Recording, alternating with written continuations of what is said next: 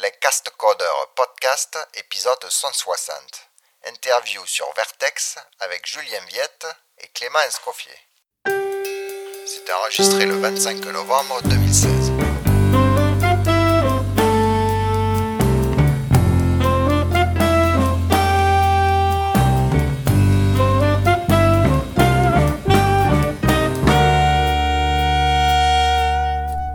Bonjour et bienvenue au Casque d'heure, épisode, je sais pas le numéro, mais on va parler de Vertex. Vertix. Vertex. Comment, Vertex. comment on dit en français? On dit, on dit Vertex en Ah, français? Vertex. On dit, on dit Vertex aussi en français. Moi, quand on dit Vertex, ça me, ça m'insupporte. Ça t'énerve C'est Ouais. comme euh, Hibernate. Mm, ouais, c'est pire parce Hibernate que... c'est pire, il y, a, il y a le double. Non, c'est pire Vertex parce que euh, Vertex, il n'y a pas d'abord d'interprétation euh, comme anglais-français. Ver.x. Non, Une en, fois, j'ai quelqu'un qui a dit ça, ouais, il y en fait, c'est tout le sens qu'il y a derrière le mot Vertex. Euh, donc, si tu dis Vertex, tu le comprends pas forcément. Alors que Mm. Vertex, ça a quand même un sens. Ouais, L'histoire, ça c'est vend qu'au mieux départ, Vertex. euh, quand même. Au départ, Ça, Vertex, ça vend mieux, ça c'est sûr. Après, euh, bon, C'était l'inspiration au départ Node.js et après Vertex, euh, c'est, enfin, ça s'appelait Node.x au départ. Nodex, ouais, Ouais. je me rappelle. Et puis après, il a cherché Node, euh, Node, euh, Graph, Graph, euh, Vertex. Vertex. Note graphe, pourquoi graphe Bah, Bah, dans un graph, t'as Edge et Vertex. Edge. Ah d'accord. et voilà. Bon, alors, on va on va récapituler, revenir un petit peu en arrière. Euh, donc je suis avec deux personnes, comme vous avez pu entendre. Donc il y a Julien et il y a Clément. Alors qui vous êtes? Alors moi, je, je m'appelle Julien Viette, je viens de Marseille. Euh, je travaille pour Red Hat. Il n'y a pas d'accent sauf quand il dit Marseille. Marseille. hein. non, je suis pas de Marseille. Euh, et je suis développeur open source depuis 2002, où j'ai commencé euh, euh, à contribuer sur euh, JBoss Application Server en 2002. Et puis j'ai eu la chance, à un moment donné, on m'a dit tiens, on va te payer pour ce que, faire ce que tu fais gratuitement. Et J'ai dit ok, pas de problème, c'est cool. et puis j'ai pas mal roulé ma bosse depuis, toujours dans l'open source, toujours en remote. Cool. Et je suis aussi euh, jug leader de Marseille. Et, et lead du projet Vertex. Et lead du ah oui, Petit détail. lead actuel. Alors, moi, je suis euh, Clément Escoffier. J'ai eu pas mal de vie euh, professionnelle. J'ai été euh, académique. euh, j'ai été manager. J'ai été directeur d'innovation. J'ai pas mal bossé à l'étranger. euh, je fais de l'open source depuis 2005-2006. Euh, D'abord dans le fabuleux monde OSGI, que, voilà, et euh, maintenant euh, dans le projet Vertex. Après, j'ai fait pas mal de choses au milieu, et euh, donc je suis, euh, je travaille également pour Red Hat et comme core dev euh, sur euh, l'équipe, euh, dans l'équipe Vertex. Et notre, euh, notre docteur un peu en, en réactif, Docteur S réactif. voilà, archéologue, docteur. Oui, archéologue plus que docteur en fait, puisque On en parlera un petit peu après. On va essayer de limiter ça à moins de 2h50, mais sinon... Sinon, tu fais en deux fois. Bon alors, qu'est-ce que c'est euh, Vertex en deux minutes? En deux minutes, euh, bah, je peux, je pense à prendre peut-être donc deux minutes. Alors euh, déjà Vertex, c'est c'est une boîte à nous on dit que c'est une boîte à outils.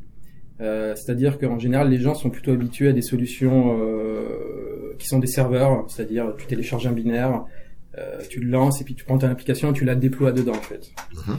Et, et dans le cas de Vertex, c'est plutôt l'inverse, c'est tu, tu fais ton application comme tu veux. En général, c'est plutôt un main ou ça peut être un test unitaire, tout ce qui se lance. Ça pourrait même être un, un, un runtime existant. Et c'est un ensemble de librairies. Donc euh, plutôt que là où Tomcat, ce genre de choses euh, euh, assume que tu fais une application web euh, avec un port qui est le port 80 ou le port 8080 et tu vas déployer euh, des servlets dedans. Euh, Vertex au départ, tu, tu crées un objet Vertex, t'as rien du tout. Après, tu crées un serveur HTTP ou un client HTTP. Tu peux créer 10 serveurs HTTP si tu veux. C'est vraiment une librairie. Et une des particularités de, de Vertex, c'est de c'est fortement axé euh, non bloquant et réactif c'est-à-dire un paradigme de développement un peu différent euh, de ce à quoi les, les développeurs aujourd'hui sont, sont habitués. D'accord. Juste pour clarifier, ça reste quand même un container. Tu déploies les choses qui sont exécutées. Non, tu Non, déploies pas. pas. Tu Non. peux déployer des choses. Alors, on, on a, un- on a un modèle de packaging dont on parlera peut-être euh, après, où tu peux déployer, tu peux encapsuler ta, ta logique fonctionnelle dans des, dans ce qu'on appelle des verticals. Mais au départ, si tu veux, tu peux juste créer un serveur HTTP en une ligne, mettre un handler, faire un listen, et puis euh, tout de suite, euh, en deux lignes, euh, créer, créer un petit serveur HTTP. D'accord. Euh, le projet a été créé en 2011 par, par Tim Fox, qui était l'auteur de HornetQ, et Ouais. on en a parlé un peu avant. L'inspiration de, de Vertex, euh, c'est en partie Node.js. Alors, Mhm. des fois, les gens disent, euh, est-ce que Vertex euh, c'est le Node.js pour euh, pour la JVM Euh, En fait, non, c'est c'est c'est une inspiration seulement.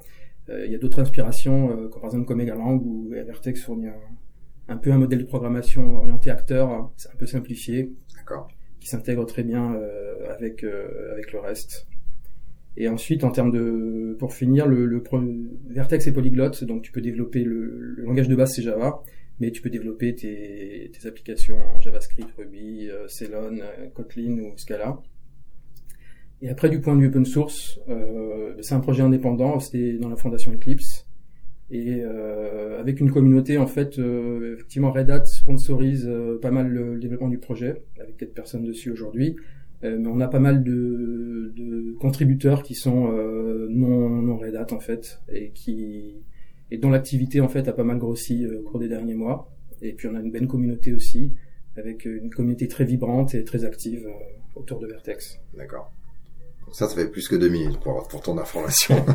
Bah, sinon, on peut le résumer. Généralement, je résume Vertex en une seule phrase. Je dis que Vertex, c'est simplement une boîte à outils. Donc, c'est vraiment une librairie pour construire des applications réactives généralement distribué, mais c'est pas obligé. Ça va tourner au-dessus de la JVM, mais comme euh, Julien l'a dit, c'est pas forcément en Java. Et on va utiliser une programmation euh, réactive euh, et asynchrone, qu'on va sûrement détailler plus tard. Voilà, ça, on peut le faire tenir en 30 secondes aussi. Alors, ça fait 2 minutes 30. Ouais. c'est ça, non, ça fait 2 minutes, ça fait 5 minutes plus 1 minute 30.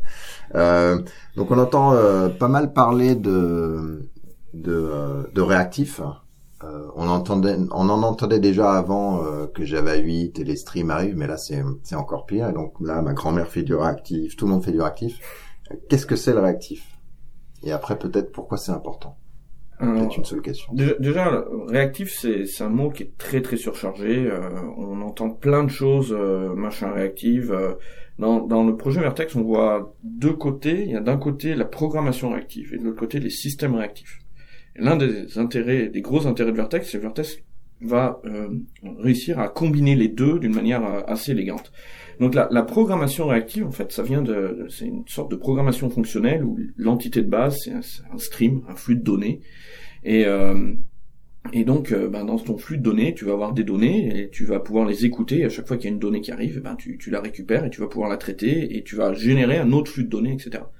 Donc tu vas avoir des données, euh, des erreurs et la, la fin du stream. Euh, alors là, on va trouver des plein de projets, euh, typiquement euh, Reactive Extension de Microsoft. Euh, c'est cette idée-là, et puis ça a été dans le monde Java. Ce qu'on appelle RX. RX. RX quelque chose. Hein. Alors après, dans le monde Java, on a, on a surtout RX Java et RX Java 2. On a également le projet Reactor de, de Pivotal. Euh, après, on a de l'autre côté, on a les systèmes réactifs. Alors, euh, eux, ils viennent plutôt des systèmes dynamiques, euh, des systèmes acteurs, des systèmes dits autonomiques. Donc, les deux viennent des années 70. Hein, grosso modo, c'est juste que maintenant, c'est devenu à la mode. Et dans les systèmes réactifs, en fait, ça a été défini par... Pantalon pas de bœuf. voilà, ouais, c'est boule disco. C'est vrai qu'on devrait s'habiller comme ça. ça ouais. style.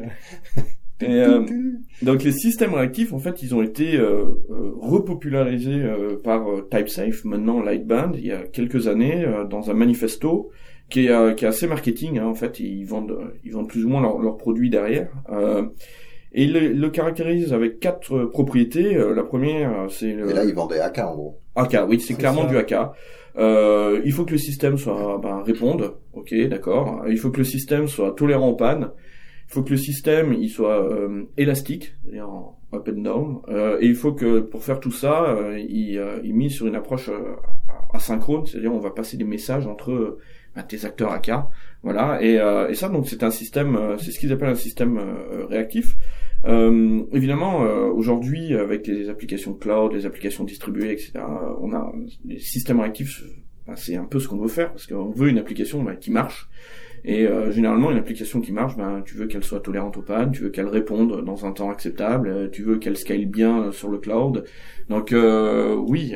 Parce que mon micro, mon microservice qui a du HTTP synchrone, si par dessus j'ai toute une infrastructure avec du load balancing et du machin, ça devient réactif en tant que méga système. Mais il faut qu'il, quand même qu'il soit asynchrone. C'est-à-dire que ce soit de, de, du... partie de la définition. Oui, parce qu'en fait, l'asynchrone va te donner une, un découplage temporel qui est, intéressant. Euh, donc euh, ça c'est, il faut que ça soit asynchrone pour devenir vraiment un système réactif. Mais euh, c'est sûr, après tu, peux le faire d'une manière, tu as plein de manières de l'implémenter. Julien, tu as levé la main, vas-y. Ah, mis levé la main, ouais, comme ça, c'est, je demande la, je demande la priorité, fait un yes, c'est bon. euh, là, ouais, effectivement, l'asynchrone, c'est un, un peu ambigu parce qu'en fait, euh, on parle beaucoup d'asynchrone dans Vertex et, et c'est souvent, ça s'applique au niveau thread. Et là, je pense qu'on parle plus de, même, et donc même si on fait de l'asynchrone au niveau thread, on peut faire du, utiliser du HTTP au niveau thread asynchrone. Et, et le, le, truc, c'est que là, quand on parle de faire une requête HTTP, de HTTP au niveau thread asynchrone, j'ai pas compris. Bah, t'as ton client, il, par exemple, un client comme Vertex, il est totalement asynchrone, et un client comme, euh, par exemple, HTTP client, euh, il va te bloquer un thread en fait. Et ça, on en parler plus tard. Mais là, au niveau HTTP, quand tu fais du un appel HTTP, tu t'attends à avoir une réponse tout de suite en fait. Tu vois, tu t'attends à avoir un get. Euh, donc tu vas vraiment être synchrone sur la, avec éventuellement des timeouts au niveau HTTP. Et le, en réactif, plutôt que de faire du HTTP, tu, tu ferais d'une manière, tu dirais par exemple, voilà, j'ai mon serveur à moi, je fais une requête HTTP, je te donne une, une, une URL sur laquelle tu vas me rappeler quand tu auras la réponse en fait, plutôt que d'attendre euh, et de faire un polling, euh, D'accord. ce genre de choses. Euh, et pourquoi c'est important? Ah, c'est important, euh, oui, euh, Julien fait le signe argent, c'est important parce qu'en fait, avec, ce genre de, de, système, tu vas, tu vas économiser de l'argent. Tu vas économiser de l'argent parce que tu vas utiliser ton CPU de manière euh, correcte, de manière efficace, tu vas utiliser tous les cœurs de ton CPU. Et ben quand on veut ben, optimiser l'utilisation des CPU, faut un meilleur rendement par machine. Hein. Et là, euh, le fait d'utiliser euh, moins de threads, non bloquants, etc., ben, en fait, euh, on va l'utiliser de manière beaucoup plus efficace. L'autre point, c'est si on regarde l'évolution, il y a quelques années, on avait la loi de Moore et on pouvait faire n'importe quel code et on s'en foutait. De toute façon, le CPU c'était trop rapide, donc ouais, on peut faire des, c'est pas grave si, si ça bloque, c'est tout ça, ça sera rapide. Euh, sauf que bah, ça c'est fini quoi. Donc euh, ça ralentit fortement. Euh, donc aujourd'hui il n'y a plus trop trop le choix. Il faut commencer à, comprendre déjà comment ça, comment une machine fonctionne.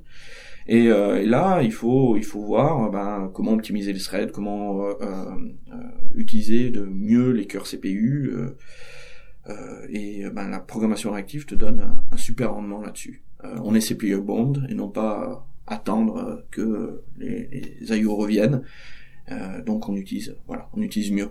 Et est-ce que du coup, euh, elle t'encourage à... Parce qu'en fait, le gros problème de ce truc-là, c'est que euh, c'est qu'on on sait gérer plein de personnes en parallèle, donc là, ça nous permet d'utiliser plein de cœurs, mais par contre, on a quand même une latence qui, si la loi de Moore est, finie, une latence qui va, plus on va mettre de choses pour une réponse, plus ça va prendre de temps. Et donc, est-ce que dans une approche réactive, ça va nous aider à découper en morceaux qui vont être éventuellement parallélisables pour accélérer la latence. Un des points essentiels, enfin il y a, y a, un talk de par, par, le par le créateur de Go en fait qui explique bien la différence déjà entre concurrent et parallèle. Ouais. Il dit que concurrent c'est faire beaucoup de choses à la fois et parallèle c'est faire beaucoup de choses en même temps. Et c'est, je pense c'est important de comprendre ça.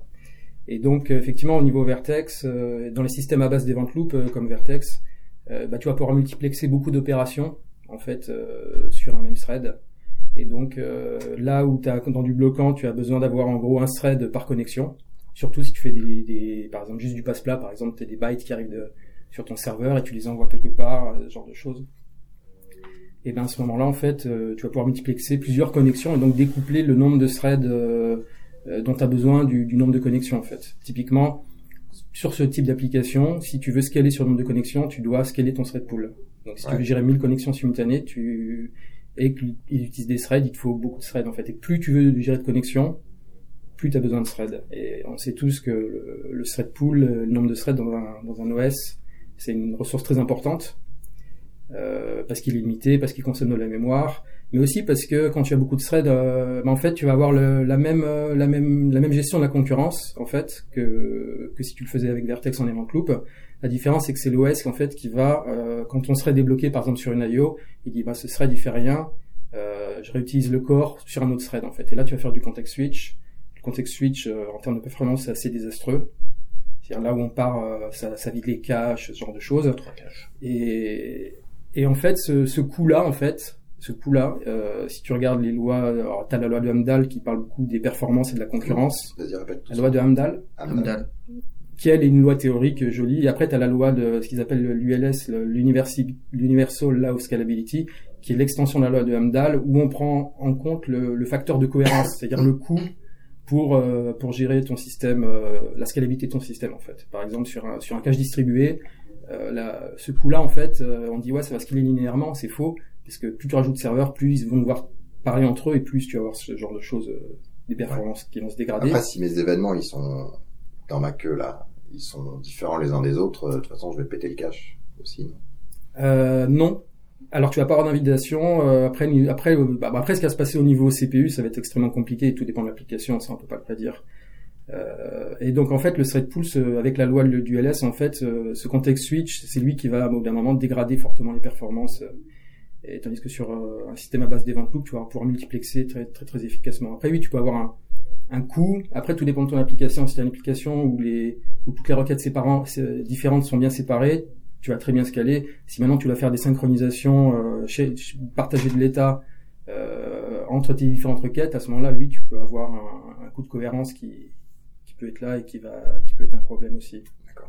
Donc là, tu as parlé de pouvoir scaler à des millions de connexions euh, sans milliards. avoir des milliards si tu veux, sans avoir autant de threads, euh, puisque effectivement un thread, il y a, euh, enfin, en tout cas par défaut sur les OS, il y a un nombre de, une taille mémoire euh, genre 100K ou plus, euh, du coup, voilà, on est assez vite limité. Euh, mais moi, je te parlais de la latence même au sein de la même machine. Est-ce, parce que la latence qui me dit euh, j'ai 50 tâches à faire pour répondre à, cette, à ce, client-là, si je le fais au moins au niveau d'un thread, et eh ben voilà, j'ai, ce temps de 50 fois propagé, puis après je rentre. Est-ce que avoir une programmation active du coup, pas forcément un système actif, mais va me permettre de m'aider à paralléliser ces morceaux-là? Parce qu'on sait très bien que parallèle, enfin découper en morceaux individuels, c'est compliqué, quoi. Alors là, ça dépend du, je pense, du workflow de ton de ton application. euh, typiquement, euh, effectivement, si euh, tu fais 10 requêtes HTTP par exemple, c'est un peu bidon, et que chaque requête HTTP a besoin du résultat de la précédente, ça va pas t'aider. Maintenant, si tu si tu dois faire deux requêtes en parallèle, par exemple, euh, effectivement, tu vas pouvoir faire tes deux requêtes sans bloquer, et puis après combiner le résultat de ces deux requêtes pour enchaîner, continuer ton workflow. À ce moment-là, effectivement, tu vas être beaucoup plus efficace et limite, je dirais même, des fois, c'est même plus, plus simple à, écrire, en fait, ce genre de code pour moi. juste avant que tu sautes là-dessus. Et si on parle pas de requête HTTP, parce que là, du coup, le CPU, il s'éteint, enfin, il n'a rien à faire, et après, on est IO bound. Euh, mais si on est, euh, pas IO bound, pardon. Enfin, bref, vous m'avez compris. euh, mais si c'est genre, euh, j'ai une 10 collections et il faut que je fasse un, tri, et si je le parallélise, je peux être potentiellement plus rapide sur euh, là-dessus, tu vas quand même avoir un avantage avec une approche euh, loop dont on parle là ou... Bah, oui, tu, en fait, tu vas avoir un, avantage parce que quand tu fais de la, programmation classique, on peut dire synchrone, tu vas d'abord faire les choses dans l'ordre comme ça, tac, tac, tac, tu vas. Alors que là, tu vas toutes les actions que tu vas faire avec Vertex, tu vas les faire de manière asynchrone et tu vas très vite voir les relations entre les tâches celles qui ont besoin du résultat de la tâche précédente pour s'exécuter, et celles où bah, finalement t'as pas besoin et tu peux euh, tu peux la faire en parallèle d'une autre. Et ça tu vas tu vas le voir très vite au niveau de ton modèle de développement. Tu vas dire bah ouais mais ça en fait euh, je peux le faire bien avant. Quelque chose qui que tu peux faire bien avant, bah, tu vas le faire en fait en, même temps que l'autre chose. Et ça c'est la programmation asynchrone qui te le donne.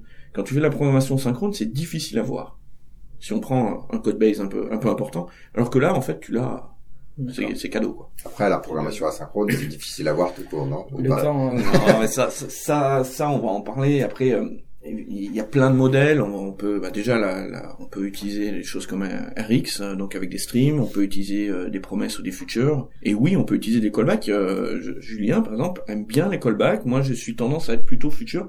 Donc, euh, y a, y a, on voit qui a codé quoi. Alors, dans le, il y a des, alors, après, il y, a des, il y a des débats intéressants au plus bas niveau sur callback versus promise et, et en fait, euh, j'ai vu un talk intéressant d'un mec en fait qui comparait les performances des promesses et des callbacks et il disait que les callbacks, les promesses étaient quand même. Alors après, c'est sur des, des, gros niveaux de, de scalabilité, c'est quand même, il y a quand même un overhead. Alors tout dépend de l'implémentation du, du callback, de, de, la promesse. Et donc je pense que c'est bien de fournir au moins un, truc à base de callback euh, à la base et après en même temps fournir des promesses euh, parce qu'au moins on donne le choix aux développeurs. Voilà. La plupart du temps, effectivement, pour démarrer un serveur HTTP, utiliser une promesse c'est bien. Maintenant sur la partie critique, c'est un peu comme en Java. Euh, tu pourrais utiliser un callback et non des promesses parce que tu c'est juste simplement un, appel de méthode et t'as pas de gestion d'état euh, extra supplémentaire. Ou... C'est comme là, en tout cas aujourd'hui, euh, sur la partie critique, un stream versus une loop qui va taper exactement où il faut. Il y a pour l'instant, enfin, je dis, fais pas dire qu'il n'y a pas photo, mais c'est quand même il y a un avantage au, truc classique. Tu un stream. Tu fais une loupe classique euh, avec Oui, un oui. index que tu Bah, incrémentes. Tout dépend du nombre de streams que tu as à faire en parallèle en fait. Si tu as 10 streams à gérer en parallèle euh, et que tu as 10 corps euh, sur ta machine, eh ben ne fais pas du ne fais pas de l'event loop, ça va être plus ça va marcher moins bien. Mm. Maintenant euh, si tu en as plus euh, le temps que tu perds sur des IO à à, à bloquer ton thread est juste est juste phénoménal. C'est juste, juste l'ordre de grandeur de, de la milliseconde. Et euh, là où ton CPU, il aurait pu exécuter, euh, alors j'ai pas peut-être des millions, j'en sais rien, faudrait regarder par rapport à la fréquence, mais énormément d'opérations, surtout si s'il fait des trucs où tout est en cache, des opérations où tout est en cache, là ça, ça mouline grave. D'accord. Bon là, on est pas mal descendu. Euh, on s'est pas mal enfoncé là. Yes. On va revenir. Tape Euh... du pied, on remonte. Donc- Et donc là, euh, avant de, ouais, de s'enterrer, euh, ok, bon, j'ai tout compris. Vous êtes des superstars, machin. Euh, vous êtes un toolkit, je peux l'utiliser. Mais alors, pour quels sont les cas d'utilisation? Qu'est-ce qui fait que je, ça va activement m'intéresser en cas Alors, d'utilisation euh, Un peu plus concret que ce qu'on a parlé là, là parce qu'on a parlé en termes d'avantages un peu. Alors nous, les, les cas d'utilité. Alors une chose qui est intéressante, je trouve, c'est que c'est que dès le début, Vertex a énormément été. alors, Vertex a été créé en 2011. Et dès Vertex 2, alors Vertex 1, je sais pas combien il existait, mais il a été énormément utilisé en, en production euh, rapidement en fait, parce qu'il répondait à un besoin. Et ce besoin, effectivement, euh, c'était souvent, euh, enfin souvent, de temps en temps, euh, euh, tout ce qui était online gaming en fait, euh, poker, euh, paris, ce genre de choses, euh, surtout avec du mobile. Ça, ça, ça a bien marché. Euh, Et pourquoi euh, c'était populaire euh, malgré le fait qu'on avait Netty et qu'on avait ce truc asynchrone et que c'était déjà la Ça, on me pose souvent la question. pour- Vertex est basé sur Netty. Pourquoi j'utiliserais Netty ou Vertex C'est pas. Et en fait, Netty, c'est vraiment euh, c'est c'est de la programmation sans concession, c'est-à-dire là où le Netty ne va pas fournir, euh, c'est encore plus bas niveau que Vertex. Et Netty ne va pas se soucier de savoir si c'est facile à utiliser ou pas. Ça va juste être designé pour que ce soit le plus efficace possible. Euh, Vertex rajoute une couche d'usability euh, par-dessus Netty. Alors on dit pas du mal de Netty tout ça, hein, j'en ai parlé avec Norman un peu et je lui ai demandé si c'était pas un problème de dire ce genre de choses et il lui a dit non pas du tout, t'as as parfaitement raison. Et voilà, Netty aujourd'hui, si tu veux faire un serveur HTTP, avec Netty c'est facile. Et avec Vertex, tu vas faire plus ou moins la même chose.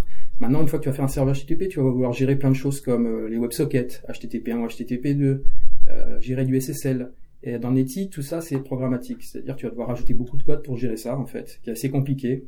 Euh, et Vertex euh, te, te donne ça gratuitement. Donc moi, ce que je dis souvent, c'est euh, effectivement Vertex s'éloigne énormément du, du modèle Tomcat, euh, ce genre de choses. C'est pas euh, aussi aussi bare bones que, que Netty, je dirais, euh, mais c'est ça te donne le même euh, le même range, le même type de, de programmation en fait, en plus simplifié. Donc un des, un des buts de Vertex, c'est de simplifier la programmation aussi. D'accord.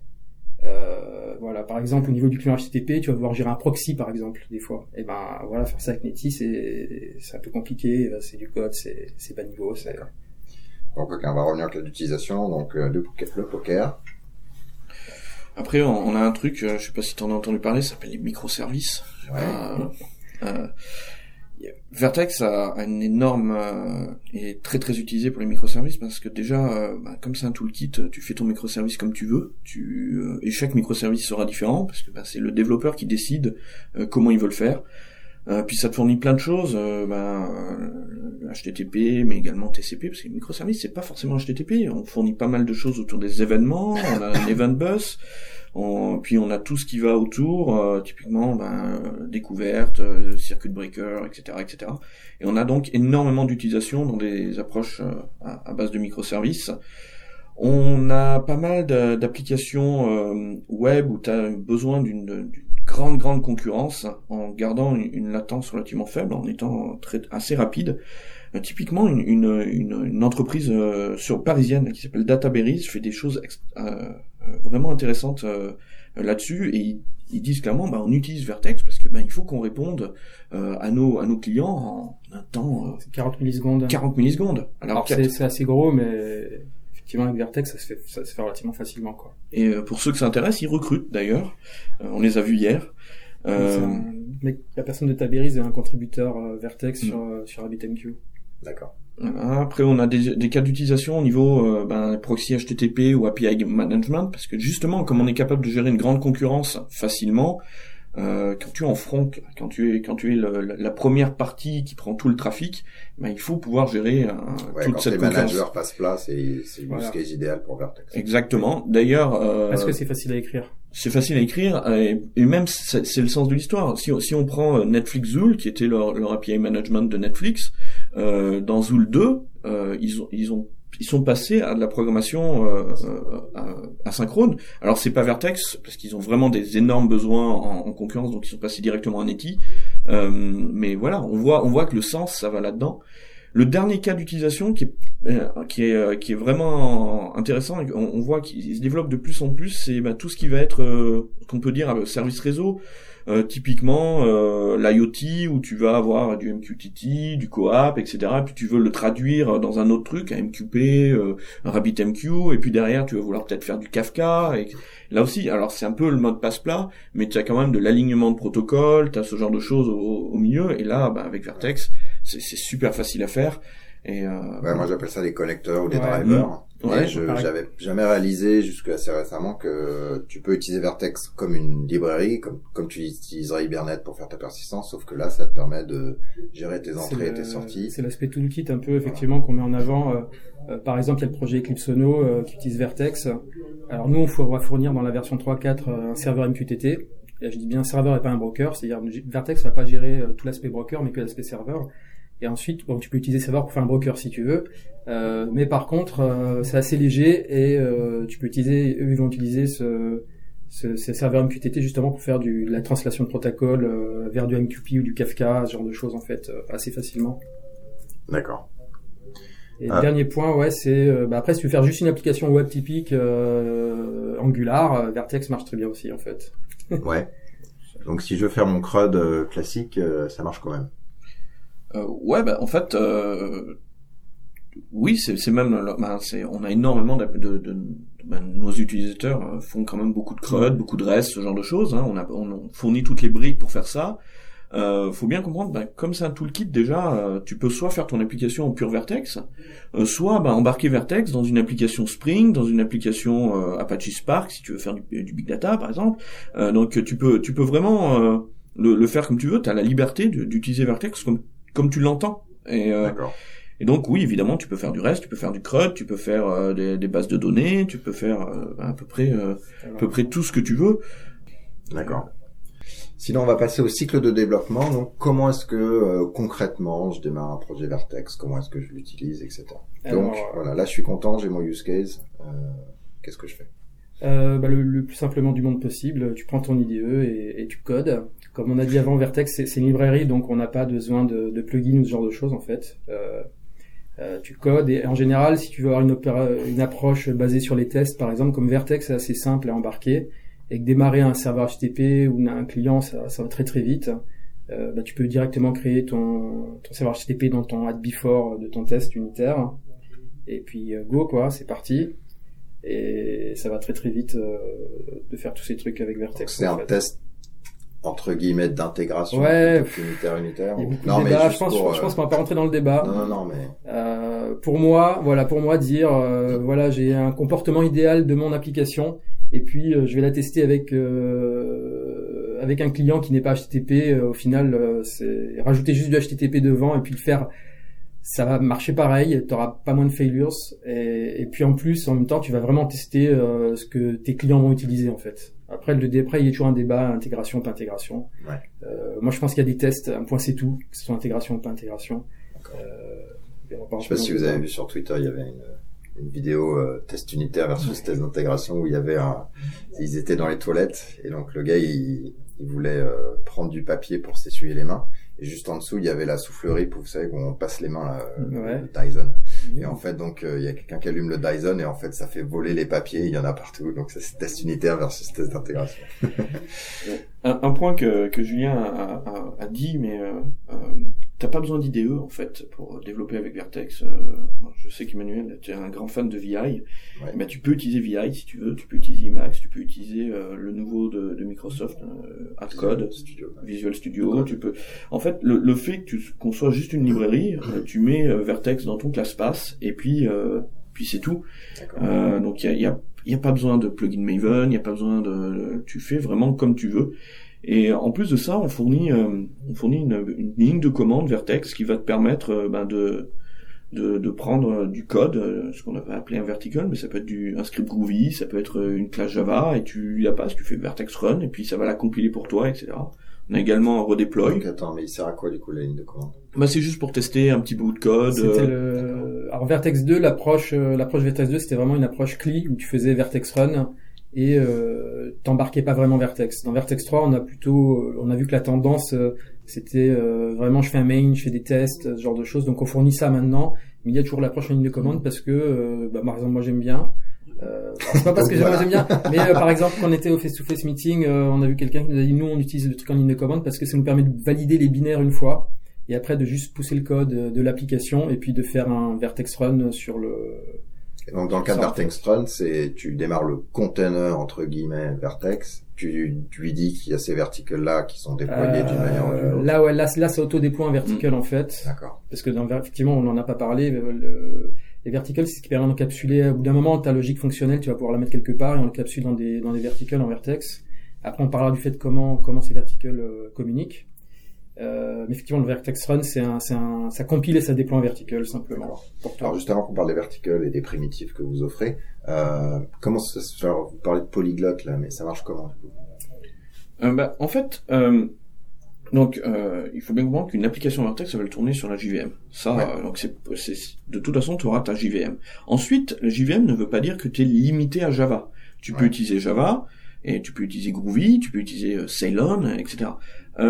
alors une application pourrait, euh, bah, généralement ce qu'on fait, par exemple en, ce cas-là, tu peux utiliser le, le, le, calque, le, niveau d'interop du langage vers Java, etc. Mais c'est toujours, quand tu fais ça, j'ai toujours eu la tendance en disant, c'est bizarre quand même parce que ça a des conventions un peu bizarres. Tu tu tu tu perds un peu le, côté élégant euh, si tu choisis un langage comme Scala. Tu veux rester dans ce dans ce mode euh, élégant, un peu fonctionnel, etc. Et là, quand tu commences à baroque, on va dire. Baroque, baroque, voilà. Et quand tu commences à appeler du Java, tu, tu, tu te sens un peu pollué en fait. Euh, avec Vertex, on va pas faire ça. Avec Vertex, quand on dit on supporte un langage, c'est qu'on va générer toute notre API vers ce langage-là en utilisant les constructions de ce langage-là. Et ça, ça te donne une expérience de développement. Par exemple, si tu prends du, Scala, donc le, support Scala va arriver, c'est euh, là dans, dans, la prochaine version. Euh, et ben ça va utiliser les futurs de Scala, ça va utiliser les, les types euh, de Scala. Euh, et tu, tu te sens pas avec ce niveau d'interop où voilà tu restes vraiment euh, dans, dans les, constructions du langage et ça c'est vraiment important parce qu'aujourd'hui ben, les niveaux d'interop moi je trouve qu'on est encore un peu loin de c'est encore un peu bizarre. Et là, cette approche-là, bah, c'est l'avantage de, de, la future de Scala, c'est qu'après tu vas t'intégrer avec tout l'écosystème Scala qui est basé sur les futurs Scala, et c'est très important. D'accord. Euh, après, pour des langages comme Groovy ou, Kotlin, euh, là, on, alors pour Kotlin qui va arriver aussi dans un 3.4, on va utiliser l'API Java directement, sans code général. On a un peu de code génération, mais sur des sur des extension méthodes qu'ils ont dans Kotlin qui permettent de simplifier un peu la vie, qui rendent un peu un, un peu meilleur. Pour Groovy, on avait des, des, des, des wrappers aussi, un peu comme Scala. Euh, mais pour 3.4, on rétrofit ça un peu et on, on vire les wrappers pour simplifier. On donne, euh, ça va utiliser comme Kotlin la, l'API Java native en fait, avec aussi euh, comme comme Groovy a des extension méthodes. Euh, permet de, par exemple d'utiliser des des maps, des maps de d'utiliser des JSON objects de Vertex pour simplifier la vie du, du développeur Groovy qui aime bien qui est habitué à ça. D'accord. et donc les primitives alors? Alors les primitives, il y en a, il y en a beaucoup. Euh, donc on a déjà parlé des, des, des verticals. Euh, on a également tous les clients serveurs HTTP. Ah, c'est toujours pas clair pour moi. Un vertical, euh, un vertical, c'est un morceau de code. C'est un morceau de code. Euh, en Java, ça va être une classe. En Groovy, ça peut être soit une classe ou un script, euh, etc. C'est un morceau de code qu'on va donner à, on, on va, on va euh, créer un objet vertex. On va lui donner ce morceau de code et puis il va, il va gérer son truc. Donc ça, c'est un modèle à, acteur très simplifié. C'est-à-dire que le vertical, ben, on va on va le déployer, il va avoir son cycle de vie, start-stop. On n'est pas allé très très loin. Et puis derrière, les verticals, ils vont ils vont communiquer avec des événements. Et c'est là euh, un autre primitif qu'on fournit, on fournit un event bus. Et l'event bus, ben, on va faire passer des, des messages. Euh, ça peut être sur la même JVM, mais ça peut être également en cluster. Euh, je pense qu'on y viendra euh, plus tard là-dessus. Euh, et l'event bus, il est également, il est tellement, ben, il est assez simple. Ça peut être également une application non vertex qui envoie et qui reçoit des messages. Euh, voilà, après, on va Un fournir. points- un des points importants du, du vertical, c'est c'est aussi l'unité de scalabilité euh, dans Vertex. C'est-à-dire, euh, quand tu encapsules ton vertical, tu as ton, t'as ta logique métier dedans, tu découpes ton application, c'est super. Et après, en fait, tu t'aperçois que euh, il y a certaines parties de ton application pour utiliser tes corps, tu vas les scaler différemment. Par exemple, la partie en front, imaginons que t'es pas euh, t'es pas une, t'as une appli qui a un gros besoin d'absorber des, des requêtes. Dans ce cas-là, tu dis, ben, ce vertical qui contient mon serveur HTTP, je le déploie euh, euh, quatre, quatre instances en fait, et les quatre instances vont euh, euh, bah, ça va vont, vont en fait se débrouiller pour euh, pour faire tourner ce, ce serveur HTTP en fait euh, sur 4 core. Et puis euh, ça va parler par les ventes bus à un autre vertical qui est derrière, qui est de la logique métier. Et lui, tu dis, euh, bah, en fait, je vais le déployer sur euh, deux instances, par exemple. Et ensuite, tu t'aperçois que tu dois rajouter des choses euh, qui sont plus euh, CPU bound, en fait. Euh, bah, ça va consommer, cramer plus tes corps. Donc, soit tu peux augmenter euh, le nombre d'instances de, de ton vertical euh, en back-end. Et puis, de manière ultime, si tu veux, comme l'event bus est distribué, tu pourrais dire, euh, bah, sur cette JVM, je garde que la partie front, et puis je lance une autre JVM euh, sur un autre serveur, euh, sur une autre machine, où là, en fait, je vais le dédier totalement, totalement à ce, à ce traitement, en fait. Et donc, l'event bus distribué, à ce moment-là, permettre d'y accéder en, dehors de, en passant par le réseau. Ok, alors Et attends, puis, je, vais, je euh, vais- je vais recreuser un peu. Euh, là, tu parlais, alors on va rester sur une même VM pour l'instant. Ouais. Donc, tu as, euh, dit, je déploie quatre instances de mon, de mon serveur HTTP. Alors, je me dis, il faut peut-être un proxy derrière pour avoir un seul port. Non, Vertex, Non, le fait Vertex pour le toi, fait pour ça. D'accord, ok. En fait, quand des connexions arrivent, on load balance sur les corps euh, Sur les quatre en corps. round robin. Et après, tu dis, ben, le, donc là, il y a une queue des, des requêtes, enfin, c'est un événement finalement qui est une demande, euh, qui arrive, donc c'est dans une queue, puis après, tu le dispatches. C'est ça. sur ces quatre corps. Et après, tu dis, mais j'ai un, aussi un back-end. Euh, et du coup, je remets les- cet événement-là là, de communication entre le front et le back. Ça revient dans la même queue d'événements ou c'est Euh, alors, voilà, comment ça va se passer en fait, c'est tu, tu écris ton petit code qui fait ton petit HTTP request handler, et puis tu te dis je vais faire une requête à mon backend, donc tu envoies un message sur l'event bus sur une adresse, et l'event bus lui il va redispatcher ça sur euh, sur l'autre vertical qui a qui, qui écoute sur l'event bus en fait. Et après ce Il y a une queue par vertical du coup? Euh, il y a une queue par vertical. de choses à faire Non, Non. c'est pas, c'est pas, c'est, ça, ça envoie le message, c'est tout en fait. Euh, et après, il y a du round robin aussi qui se fait au niveau de l'event bus. Donc, quand on voit un message euh, sur l'adresse, le premier, il va aller sur le premier instance. euh, et si, euh, si, si je déploie deux fois le vertical en deux instances, il- les deux écoutent sur la même adresse. Et donc, il va y avoir un round robin et un dispatch naturel en fait. En en fait, ce qu'il faut comprendre, c'est que nos verticals, ils vont, ils vont euh, interagir juste avec les van bus. Donc tu vas, tu vas avoir un vertical qui va écouter sur une adresse, un autre qui va envoyer sur une adresse. Donc ça envoie le message. Tu sais pas où il est le vertical, tu sais pas combien il y en a, et c'est l'event bus qui va dispatcher ça. Si, comme Julien l'a dit, si tu as deux instances qui écoutent sur la même adresse, et ben Vertex il va te faire un round robin tout bien, donc euh, ça va te dispatcher sur deux corps sur euh, Ok. des VM, etc. Alors, je, je, je, modifie ma question. Euh, sur j'ai un front qui crée euh, 800 messages euh, de, de choses à faire au niveau du back-end, et donc il l'envoie sur cette adresse. Bon, en même temps, il y a qu'un serveur vertical qui est déployé, donc il va pas pouvoir faire les 800 euh, aussi vite qu'ils sont demandés. Comment ça se passe? Il y a bien une queue quelque part. Oui, il va y avoir une attente une latence qui va se créer. Tu vas le voir après au niveau de ton application, les temps d'attente euh, vont augmenter en fait. Et la latence, elle est quoi? C'est le client qui va attendre parce qu'il est bloqué, parce que les Bah, euh, lui dit euh, Attends, je peux pas le... Qu'est-ce que tu appelles le client là, le client du euh, site le, du- le- pardon, le front. Le front, oui, bah, il va, il va avoir, il va pas attendre, il va avoir une reply euh, plus tard en fait, puisque c'est La reply bus qui va avoir un callback. Il y a un système de queue quelque part, non? Oui, il y a un système de queue qui est fait. les- euh, les bah, le, le, demandes. le, le- le queue, c'est le dans Vertex, on a l'event loop euh, et on utilise ce qu'on appelle le réacteur pattern. Ouais. Et en fait, c'est tu- l'événement. En fait, le réacteur pattern, c'est tu envoies des événements et le réacteur il se débrouille pour les envoyer à la bonne personne. Par exemple, le, le front euh, ou le back ou la reply du back au front.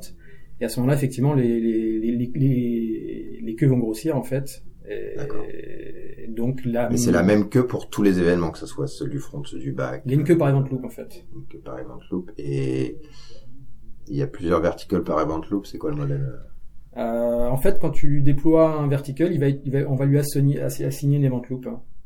Euh, et on a autant d'event loops que de core CPU, en fait le double.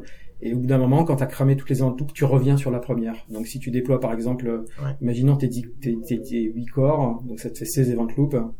Euh, dans ce cas-là, euh, bah, après tu peux le configurer, hein, ça c'est le défaut.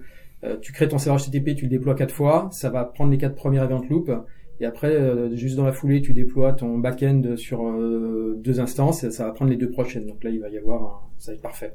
Et puis c'est sûr qu'au bout d'un moment, bah, quand on n'a plus d'event loop, bah, on va revenir à la première, et là, ouais, là, il y a du partage. Donc après, c'est à toi de voir, de, de, de, de prioriser. Ah oui, là, il faut vraiment, euh, faut, il faut grouper comme tu, comme tu le veux. Quoi. Après, là, il se pourrait qu'un corps soit sous-utilisé si euh, il se trouve que le vertical il est jamais appelé par exemple. Exactement. Ouais.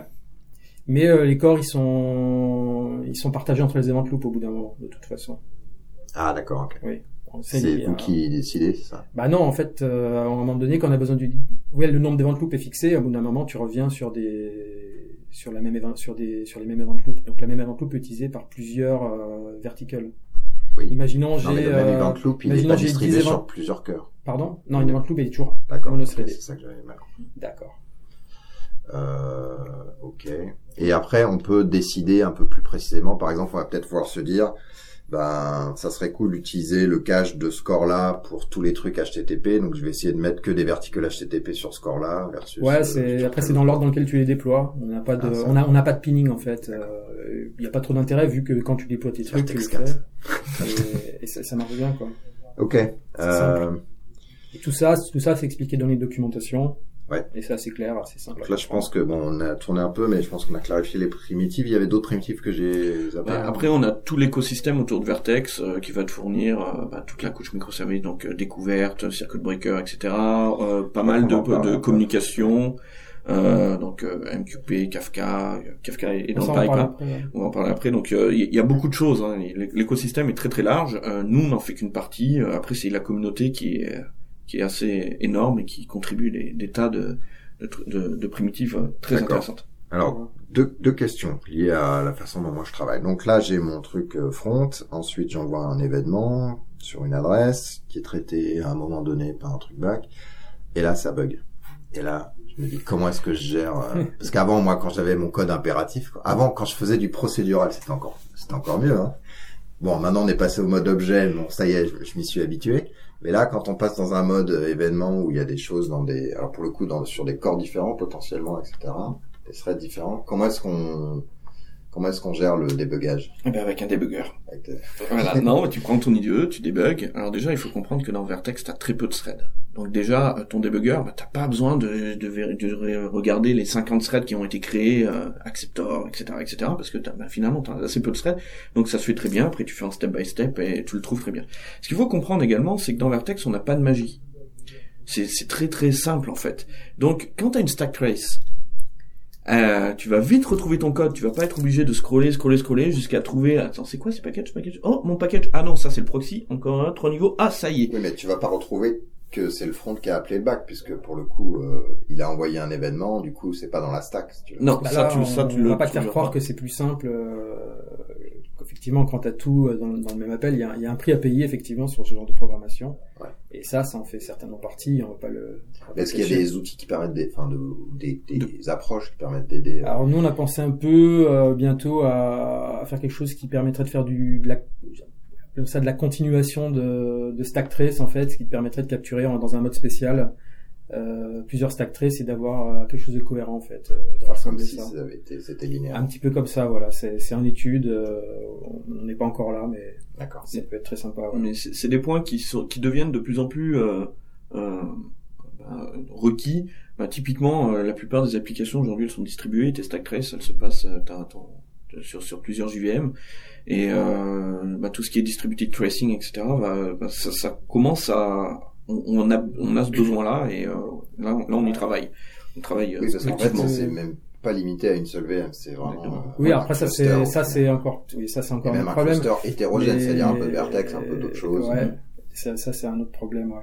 Euh, moi, ce que je dirais aussi, c'est qu'au départ, les, les langages qu'on utilise aujourd'hui, ils ont pas été design, ils ont été designés pour écrire des programmes, et pas pour écrire des programmes distribués en fait, mm -hmm. euh, avec des communications réseau, ce genre de choses.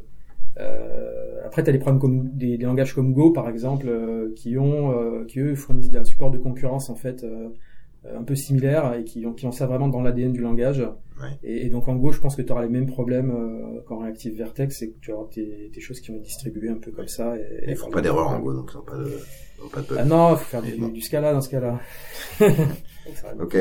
Et, et, deuxième point, euh, il y a un, un pattern euh, qui s'est assez imposé, euh, notamment dans les, les librairies euh, Java, c'est que bah, quand à un moment on a, on va dire, une notion de conversation, en général ça peut être une transaction, ça peut être d'autres choses, on a un truc magique qui s'appelle le thread local, qui était pourri avant, qui est maintenant rapide, et et euh, ça permettait au framework de dire bah voilà c'est le début, je fais des trucs, c'est la fin, je, je nettoie, enfin un certain nombre de choses.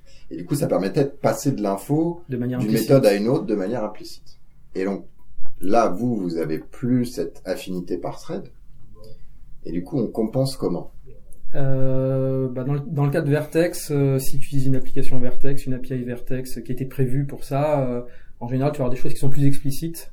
Ouais. Passer des informations directement ça, mais, mais c'est pas mal hein, pour moi justement. C'est ce côté où on, on enlève la magie, on la remet là, et, et au moins c'est ce qui se passe. C'est dans l'événement, tu passes des trucs genre ouais, dans l'événement. Toi, tu vas dire, tiens, je récupère mon transaction ID et je le passe dans l'événement d'après. Alors, ça se passe pas comme ça parce qu'on on gère pas de transactions distribuées dans Vertex. On gère des transactions, mais euh, au niveau de la base de données en fait, vu que bah, souvent on associe la, la, notion de transaction à une notion de thread.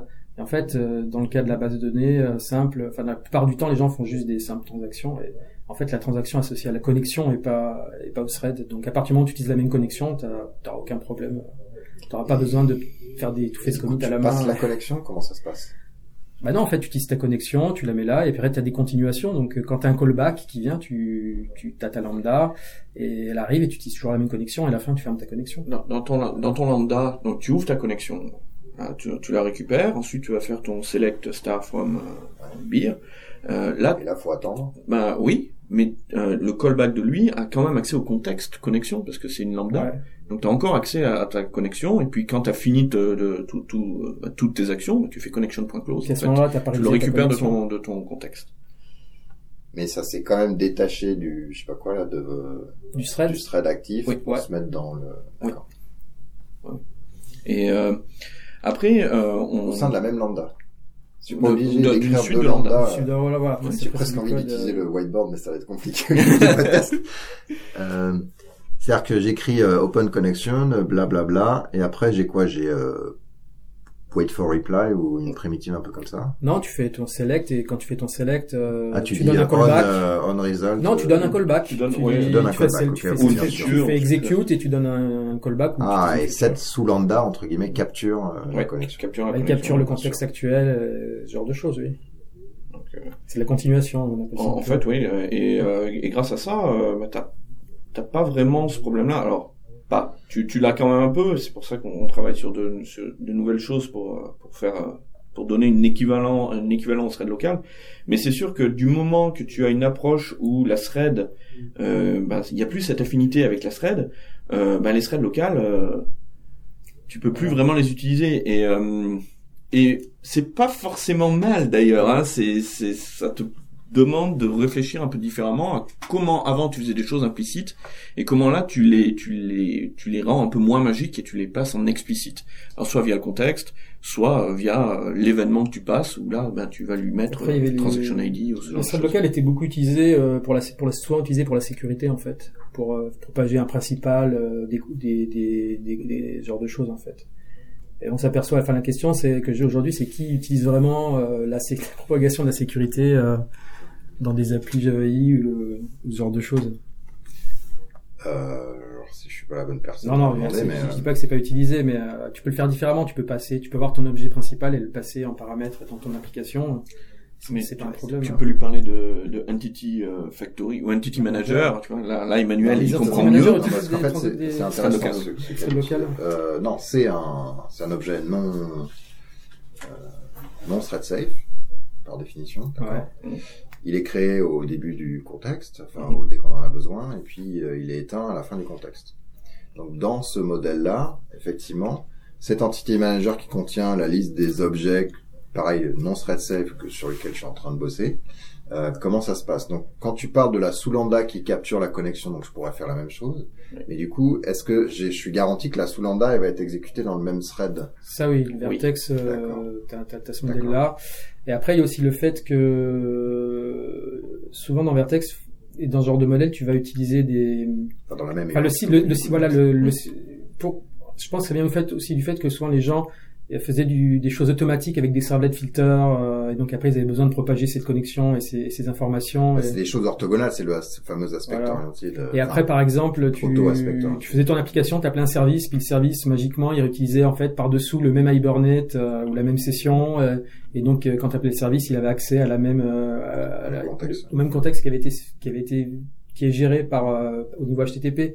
Et, et dans Vertex, comme on va faire un truc euh, qui va être découpé avec euh, l'event bus, euh, tu vas pas du tout avoir ce genre de problème. En fait, Alors, chacun coup, va, si je mets l'entity manager dans va gérer ses propres données en fait. là je suis un peu dans la dans la shkumun parce que si je mets l'entity alors si c'est pas une Soulanda qui capture mais si c'est effectivement ce dont tu parlais c'est-à-dire moi je veux partager le même entity manager peux pas, non. Voilà. Mais ça, c'est plus du microservice style, et euh, un peu ce genre de, de choses. Bah, chacun possède ses, gère ses propres données, en fait. Là, là, c'est l'exemple Entity Manager qui a sa, sa- Ouais. sa limite. Mais ouais, là, euh, il faut pas faire passer l'Entity Manager dans, dans l'Event Bus. C'est, c'est pas, ça, ça a pas été euh, parce pensé. que l'event comment. bus il te donne zéro garantie que ça soit passé localement versus en plus à distance quoi. Ah bah oui, non, Exactement, ça ouais. c'est... Et je suis pas sûr que ça soit très, très facilement serialisable, Non, l'Entity voilà, Manager. en- Ah, ça en général, peut, euh, si tout est ça si ça peut Un peu. On met des objets en général euh, sérialisables. En fait, en général, sur les bandes boss, on, dis- on, on dialogue en JSON. Alors, tu peux aussi, aussi Alors. utiliser des objets Java. Et c'est pour l'aspect polyglotte. Si tu as une application un peu polyglotte, c'est c'est pratique. ok bon, je suis pas sûr que tout est clair mais ça va ça va aller. euh, On fera une deuxième session l'année ça. prochaine. Le débrief. Ça, on en a parlé. C'est ça. Alors, qu'est-ce que t'as compris Un petit QCM. Ok, donc euh, la partie web, on en a parlé. Donc vous avez euh, finalement, vous avez implémenté HTTP, peut-être HTTP 2, ou alors bientôt. euh, ouais, nous on a, on a un split, euh, on a Vertex Core qui, qui gère vraiment du Vertex Core, c'est vraiment les, les choses bas niveau. Euh, HTTP, HTTP2, effectivement, on fournit ça. Accès au système de fichiers, UDP, euh, TCP. Euh, mais Vertex Core va pas te dire, va pas t'aider à faire une application web euh, de type euh, avec des templates ou une API REST. Pour ça, on a le, le projet qui s'appelle Vertex Web, qui est assez populaire, qui lui se base sur Vertex Core. Donc c'est un peu l'esprit Vertex aussi. Euh, et fournit euh, toutes ces primitives, euh, enfin tout- toutes ces intégrales pour développer des applications REST euh, à base de templates euh, ou des applications à base de, de WebSocket, SockJS. Euh, gère aussi la sécurité, donc tout ce qui est JSON Web Token, OAuth, c'est tout ça est intégré dans, dans Vertex Web en fait. Et, et ça va te donner un, un modèle de développement qui est très très proche de celui que tu avais dans Node avec Express ou avec euh, Happy, euh, où tu vas créer tes routes, tu vas dire bah, quand j'ai un get sur tel pass, bah, appelle-moi ce handler là, parce qu'en fait c'est très c'est très event driven HTTP, tu tu reçois ta requête, tu la traites, donc euh, ça se map euh, très très bien et euh, et il y a ouais c'est probablement le, le après Vertex Core évidemment le, le module le plus utilisé Ouais. aujourd'hui c'est Vertex Web. Après, euh, pour, pour les gens qui sont plus euh, style JAX-RS, euh, style, je dirais, euh, on a contribué. Alors, il y a une intégration de Vertex avec Jersey, qui est une stack euh, JAX-RS, et euh, il y a aussi une contribution qui a été faite au niveau du, du projet REST-Easy, en fait, où tu vas pouvoir soit alors faire ton serveur REST-Easy avec Vertex par-dessous, euh, ou soit embarquer euh, REST-Easy dans Vertex, dans ton appli, et développer ton contrôleur euh, REST euh, avec les annotations JAX-RS, euh, tout ça en utilisant le serveur HTTP de base de Vertex Core en fait. D'accord. Donc, euh, et ça par contre c'est pas un projet qu'on gère dans Vertex, c'est, c'est contribué dans l'écosystème autour pour la, qui s'intègre avec Vertex. D'accord. Euh, bon, alors j'ai une base de données. C'est vrai. Comment je fais?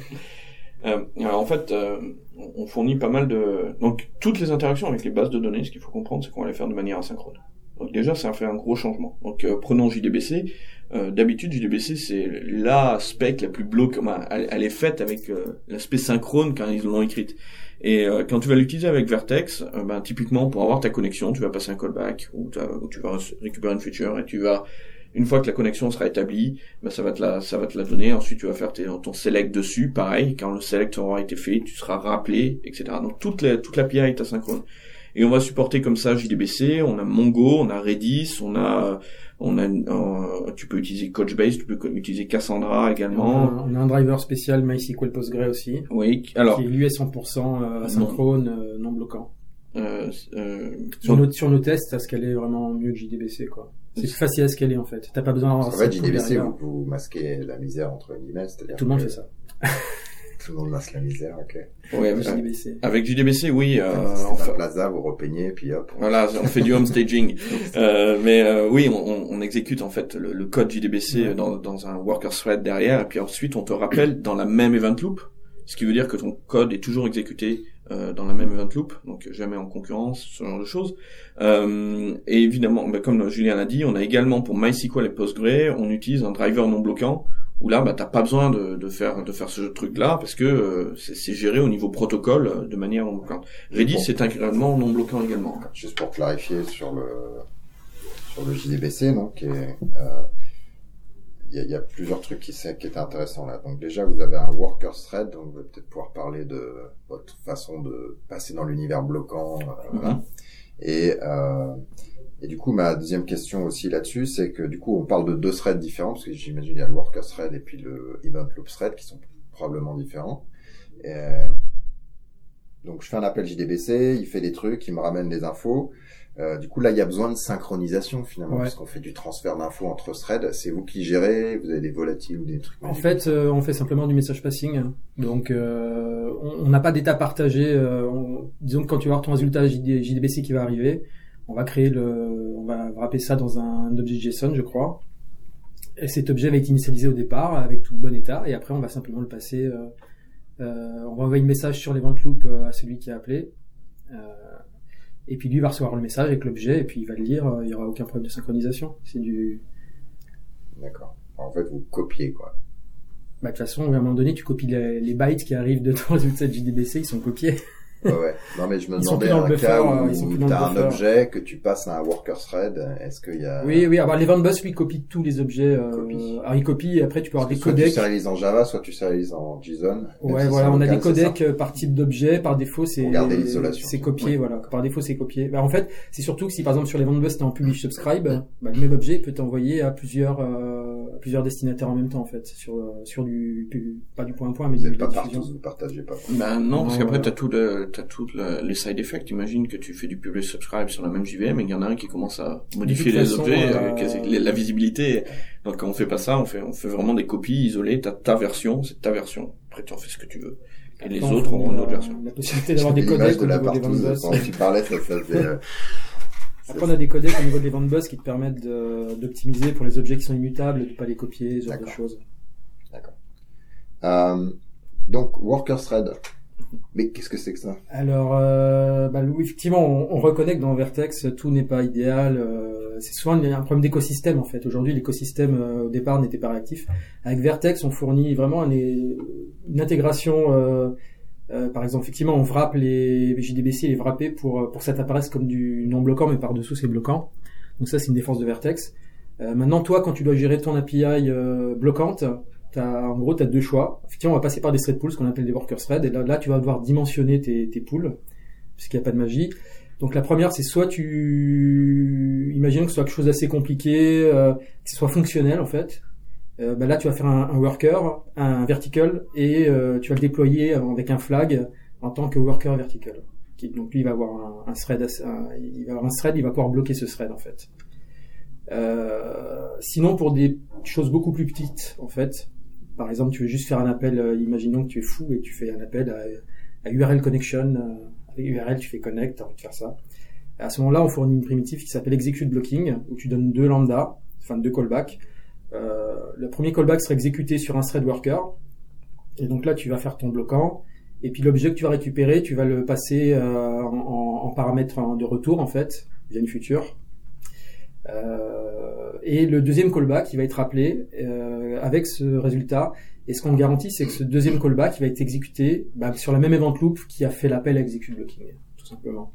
D'accord. Donc si tu as besoin que le donc ça c'est plutôt ah, pour du local. qui a fait execute blocking. Voilà. Donc ça c'est pour du vraiment pour du local, du one shot dans un truc où t'as pas envie de t'embêter. Maintenant t'as un truc imaginons tu gères une connexion, un, tu utilises une, vraiment une API complète legacy, euh, bah là tu vas plutôt le mettre dans un worker vertical et puis tu, tu vas le déployer en fait euh, euh, sur les ventes bus. Et tu vas y accéder par ça. En fait, donc tu vas te créer ton worker vertical avec ton API euh, bloquante, et puis euh, pour l'invoquer, tu vas passer par les ventes bus, tu vas dire, bah, tiens, euh, voilà. Limite, c'est des problèmes de scalabilité, tu pourras le distribuer et le mettre sur notre machine, éventuellement. D'accord. Euh, malgré que ce soit un worker vertical, euh, on garantit qu'il est exécuté par une seule thread. Euh, on a également du multi euh, multi-threaded worker vertical, mais euh, on le recommande pas. Mais un worker vertical, on va te garantir quand même qu'il est exécuté dans une seule thread, tout le temps la même. Par contre, il a le droit de la bloquer. D'accord. Du coup, il en a un, euh, c'est un par vertical, du coup, parce que tu dis, euh, Euh, qu'est-ce qui se passe, en un fait? Par exemple, pour JDBC, on a un par un instance de vertical. pool. Parce qu'on veut, euh, alors, bah, d'ailleurs, c'est, c'est marrant. JDBC, on le gère principe, là. Pourquoi est-ce qu'on a plusieurs connexions? C'est parce que c'est vraiment de la discussion synchrone. Une connexion égale une Ouais. transaction. Et ce que font les drivers asynchrones, c'est qu'ils ont une connexion et sur lequel ils ont euh, séparé ça en envoyant des événements. Je démarre transaction X, D'accord, oui. continue un truc sur transaction Après, X, etc. Je pense que c'est un problème de nommage. Tu, tu pourras appeler, euh, effectivement, cette notion de conversation, tu vas l'appeler connexion dans le cas JDBC, puis transaction dans ces, dans ces drivers plus modernes, en fait. Mais du coup, euh, pour, donc pour revenir à, au JDBC, vous avez qu'un seul worker thread par le vertical qui gère ce connection pool Alors, JDBC. dans, JDBC, on gère tout en execute blocking, en fait, pour simplifier. Effectivement, dans, dans, dans Vertex 2, on avait intégré euh, JDBC sous forme de, de worker. Donc, c'est obligé d'utiliser les event bus pour faire du JDBC. Et dans Vertex 3, on a simplifié, on a, on a refait tout avec, avec execute blocking. Donc là, tu as une API Java, en fait, euh, qui par-dessous ex- utilise execute blocking pour euh, faire toutes ces opérations. D'accord. Mais du coup, on a un seul thread quand même ou... En fait, ça m'a, ça me je trouvais ça Euh, bah, c'est de du execute blocking. Quand tu quand appelles execute blocking, il va prendre un thread dans le worker pool et il va exécuter la, la tâche bloquante et après il va faire le callback. Donc euh, Mais, mais là, Du coup, il est où mon pool de connexion JDBC Il est il est dans JDBC Client. Oui, T'as aussi un pool de connexion. on supporte, euh, on en supporte trois par défaut, c'est extensible. On a euh, C3PO, BandCP et Ikari. Mm. Euh, à toi de, de prendre celui que tu préfères, parce que Icori. Ikari. Ikari. Ikari, Euh, voilà. Par contre, ouais, on utilise juste le execute blocking qui va prendre une connexion dans ce pool-là. D'accord. Euh, je crois qu'on a déjà un peu parlé. Je sais pas si vous voulez rezoomer sur l'intégration avec les autres systèmes de messages.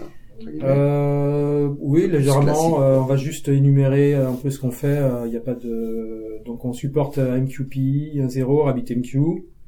Euh, on a un client SMTP en fait pour envoyer des emails. Euh, Clément a contribué euh, le support Stomp. On a l'intégration Apache Camel et puis euh, dans la prochaine version, C'est quoi ce euh, Euh, Stomp, c'est un, c'est un, mé- un, voilà, je sais pas, un formalisme de message qui est euh, texte en fait, très simple, mais alors vraiment très simple, avec des headers et un contenu, euh, euh, et qui est assez utilisé dans le monde de la finance. Il y a zéro sécurité, il y a, bah voilà, on, sent que c'est fait pour quoi. Euh, et euh, en fait, c'était une demande de- d'un de nos gros utilisateurs qui disait ah ben nous on l'utilise beaucoup en interne, ça serait bien qu'on le supporte. Et euh, bon, c'est voilà donc. Euh, euh, il- le- la spec ne définit pas euh, de publish subscribe que etc. C'est vraiment le serveur qui décide comment il veut dispatcher. Ça définit juste le format. Donc euh, là, dans, dans cette implémentation-là, on, on supporte publish subscribe, on supporte euh, queue et également on a un bridge sur l'event bus. Et donc dans ce cas-là, on reçoit le message ton, on l'envoie sur l'event bus, t'en fais ce que tu veux et vice versa. ouais, là pour la, la prochaine version 3.4, on aura l'intégration de, de Kafka. Donc euh, qui a une sorte d'hybride un peu euh, entre messaging et, et queue. Ouais. Ça qui arrive. Ça utilise, euh, donc, alors, je sais, désolé, va être private joke un peu là, mais euh, ça utilise le boulot de Paolo ou c'est un truc Alors. un peu séparé? Alors, alors, des- pas voilà, Paolo, c'est pour dire le contexte, c'est un, c'est, c'est un développeur Red Hat qui bosse plutôt lui sur IoT un peu, c'est ça, Eclipse Non, sur le, plutôt le Messaging. messaging en fait. Ouais, mais il faut un peu Ouais, bon. des trucs IoT un peu hybrides, on sait pas trop comment ça marche. Alors, en fait, euh, moi à un moment donné, je devais faire un talk, euh, je devais faire un talk, j'ai fait un talk euh, euh, à Geekon Reactive euh, où c'était un talk, il, nous avait demandé de faire ça rapidement et tout euh, pendant l'été. euh, et puis euh, donc j'ai voulu parler, mon, mon approche c'était parler de la bad pressure réactive en fait.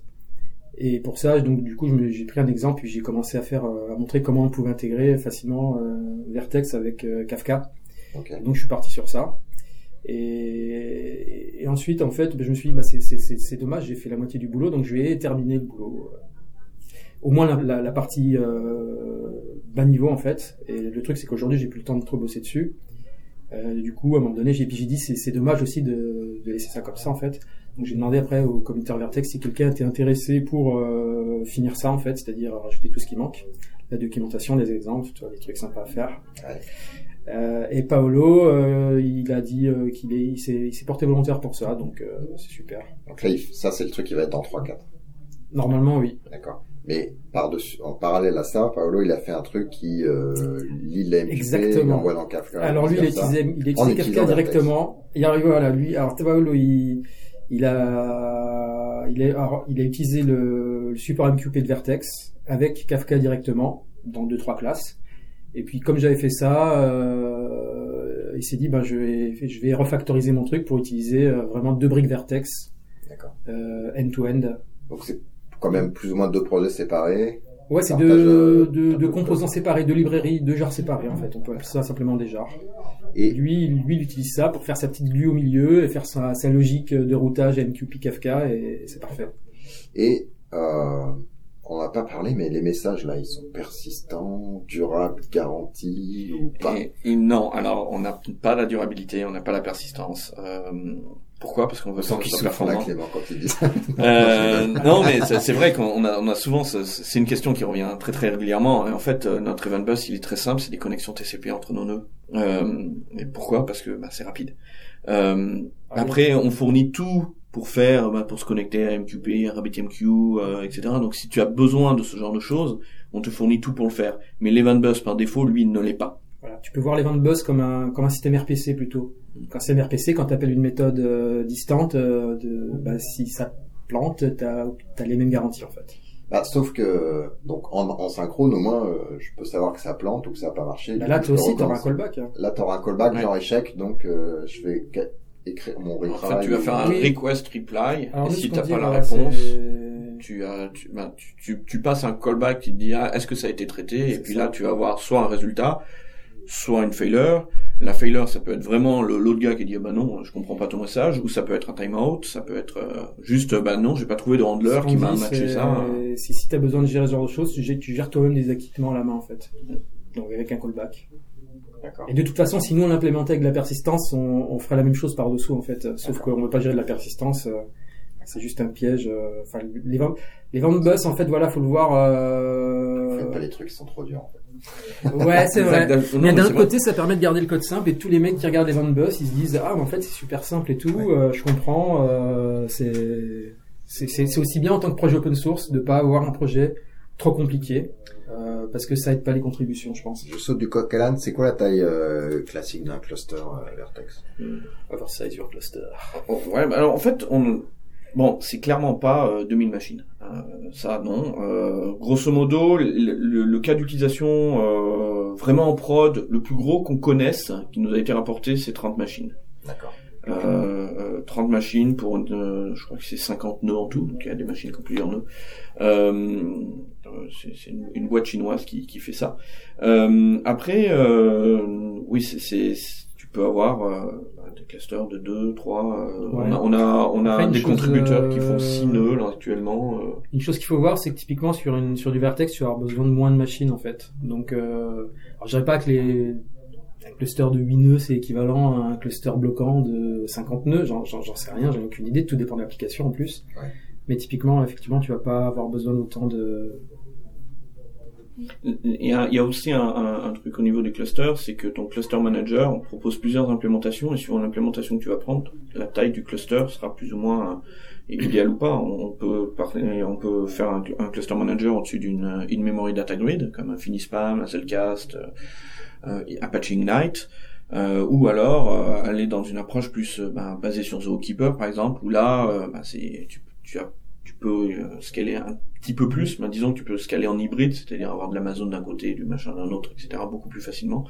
Euh, et ça, ça va, suivant le cluster manager que tu utilises, tu, tu auras des tailles euh, maximales différentes euh, et des garanties que Le différentes. cluster manager, vous l'utilisez pour, euh, en gros, si je me souviens de la discussion avec Thomas, essentiellement pour avoir la liste des nœuds, et après Oui. c'est vous qui Dans le gérez cas des ouais. hein. Ouais. C'est pour ça que tu dis Zookeeper scale mieux, c'est pas parce qu'une data grid scale moins bien qu'un Zookeeper, c'est juste que vous l'utilisez euh, pas avec des gros volumes de changement, idéalement. Ouais. Ouais. Mais juste- Et une chose qu'il faut voir aussi au niveau du cluster, c'est que, en tout cas, au niveau, au niveau front, euh, souvent les gens sont partis sur du clustering et du load balancing euh, parce qu'en fait, ils voulaient scaler leur thread pool. Comme tu étais en bloquant, euh, bah, en fait, si tu voulais euh, dispatcher beaucoup de requêtes euh, et traiter beaucoup de requêtes en fois, ben, à la fois, il fallait que tu aies des, des machines différentes, en fait.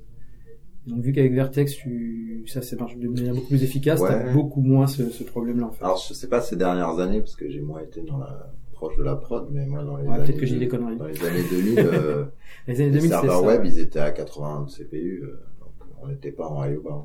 Bon, on faisait du classique. Même euh, aujourd'hui, avec l'IoT, le mobile, tout ça, t'es- dans les années 2000, t'avais pas aussi dans non plus le 2000, même, J'avais euh, pas d'IoT. t'avais pas Facebook, euh, Au début des années Facebook. 2000, euh, on avait des, nos fermes qui étaient, qui étaient saturées, entre guillemets, on en rajoutait. Voilà, Ferme web. Dite web. Ok. le Euh, fermier, de- le fermier des années 2000. Euh, alors, euh, t'as, t'as, t'as jeté sur la table euh, microservices, circuit breaker, etc. Ah, Alors, notre docteur, euh, micro, notre spécialiste microservice. Alors, j'ai deux questions déjà. Euh, une qui est pas vraiment liée à ça du coup. Euh, Devox France 2014, Oui, on n'a pas compris pourquoi tu avais mis cette question-là Bah, dans le... le truc c'est que si tu faisais du réactif, tu faisais du avec Java, c'est trop de la bombe. Ouais. et donc là, je me dis, mais pourquoi du coup on a besoin de Vertex?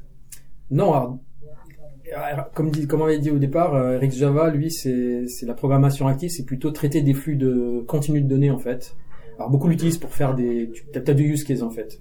Enfin, au moins deux.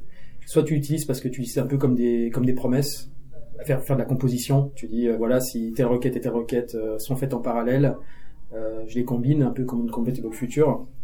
Et après, tu as ceux qui utilisent vraiment pour faire du des flux de données euh, continus en fait ou pas. Des flux de données, on va dire, et après euh, faire des opérations dessus, telles que des zips, euh, des maps, euh, des, un peu de computation en fait. Et, Vertex là-dedans n'a rien à voir en fait. C'est juste une manière de traiter des données ou d'utiliser des callbacks, de les combiner entre eux. Donc nous dans Vertex, on fournit une API RxJava qui permet d'utiliser Vertex avec l'API RxJava. Après, c'est pas moins bien qu'en 2014, mais on pense que c'est toujours euh, très bien et d'actualité. Euh, donc, euh, Mais du euh, Mais oui, pas- parce qu'il n'y a pas de message en fait en dessous de, de Eric Java. Euh, Eric Java, tu es en pure programmation euh, réactive, donc tu as un modèle de développement où tu peux pouvoir composer tes, tes- soit tes flux de données, soit tes opérations asynchrones, euh, mais tout ça, ça va pas te donner les propriétés d'un système réactif. Ouais. Tu vas développer avec une API euh, réactive, mais derrière, si tu veux euh, parler euh, typiquement sur des microservices, là, la notion de système réactif est intéressante, parce que quand tu quand tu es en, en, en microservice ou en application distribuée en général, t'aimerais bien que les choses fonctionnent.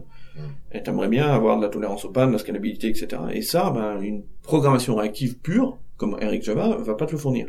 Avec Vertex, on te fournit, tu peux utiliser RX, tu peux utiliser des promesses, tu peux utiliser des callbacks, c'est toi qui décides, des completable features. avec Java, c'est Juste plutôt vous, vous n'avez pas votre API réactive, vous fournissez le callback, euh, voilà, classique. Pas mal, fournit les promesses au sens spec promise, c'est ça? Ou Ouais, voilà, ouais. ce style-là, oui. Les completable future Java Euh, ça arrive, Alors, on a, ça arrive, un la- peu comme Mm. Eric Java, effectivement. et Eric Java.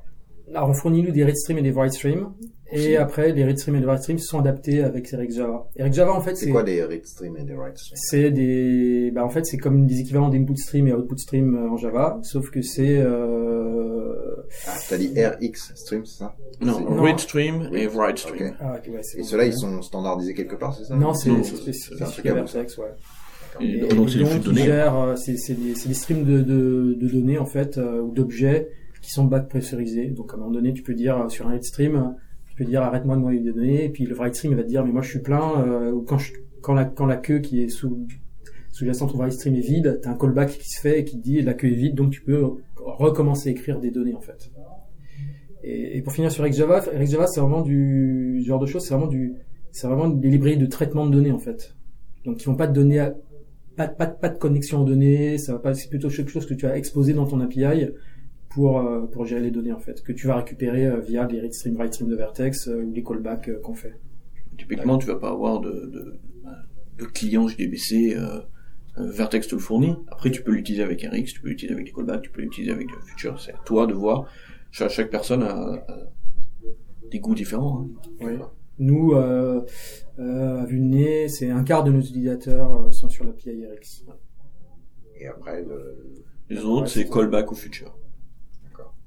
Après, c'est euh, quand même un peu moins prise de tête, un futur ou un callback. Bah, sur un sur un simple, euh, nous on fournit euh, la, la, la composition basique de Future en Vertex. On veut pas aller justement vers Java. Zen, Anzen, des promesses, c'est ça? Ouais, les, la, c'est compose souvent des all ou du all, any. join, Ouais. Voilà. any. Nous on fournit ça. Euh, donc est-ce que tu vas utiliser React Java juste pour euh, faire ça Euh, Nous on fournit ça. Parce possible. Java, il fournit quand même euh, le fameux euh, on error, on success, On fournit ça, oui. success, Ça, etc. ça, on l'a- également parce qu'en fait, quand tu fais une opération asynchrone, ce que tu reçois en retour, c'est un async result dans ton callback, si on prend le modèle callback. Et ton async result, la première chose que tu vas faire, c'est if failure, ben, if failed. Et si c'est une, une failure, donc là, tu auras l'erreur, etc. C'est c'est juste une manière différente d'écrire la même chose. Ouais, ouais. Donc, euh, Ouais. Après, les goûts et les couleurs, hein, c'est, euh, Ouais. voilà. Bon, et sinon, euh, donc merci pour euh, cette petite divergence.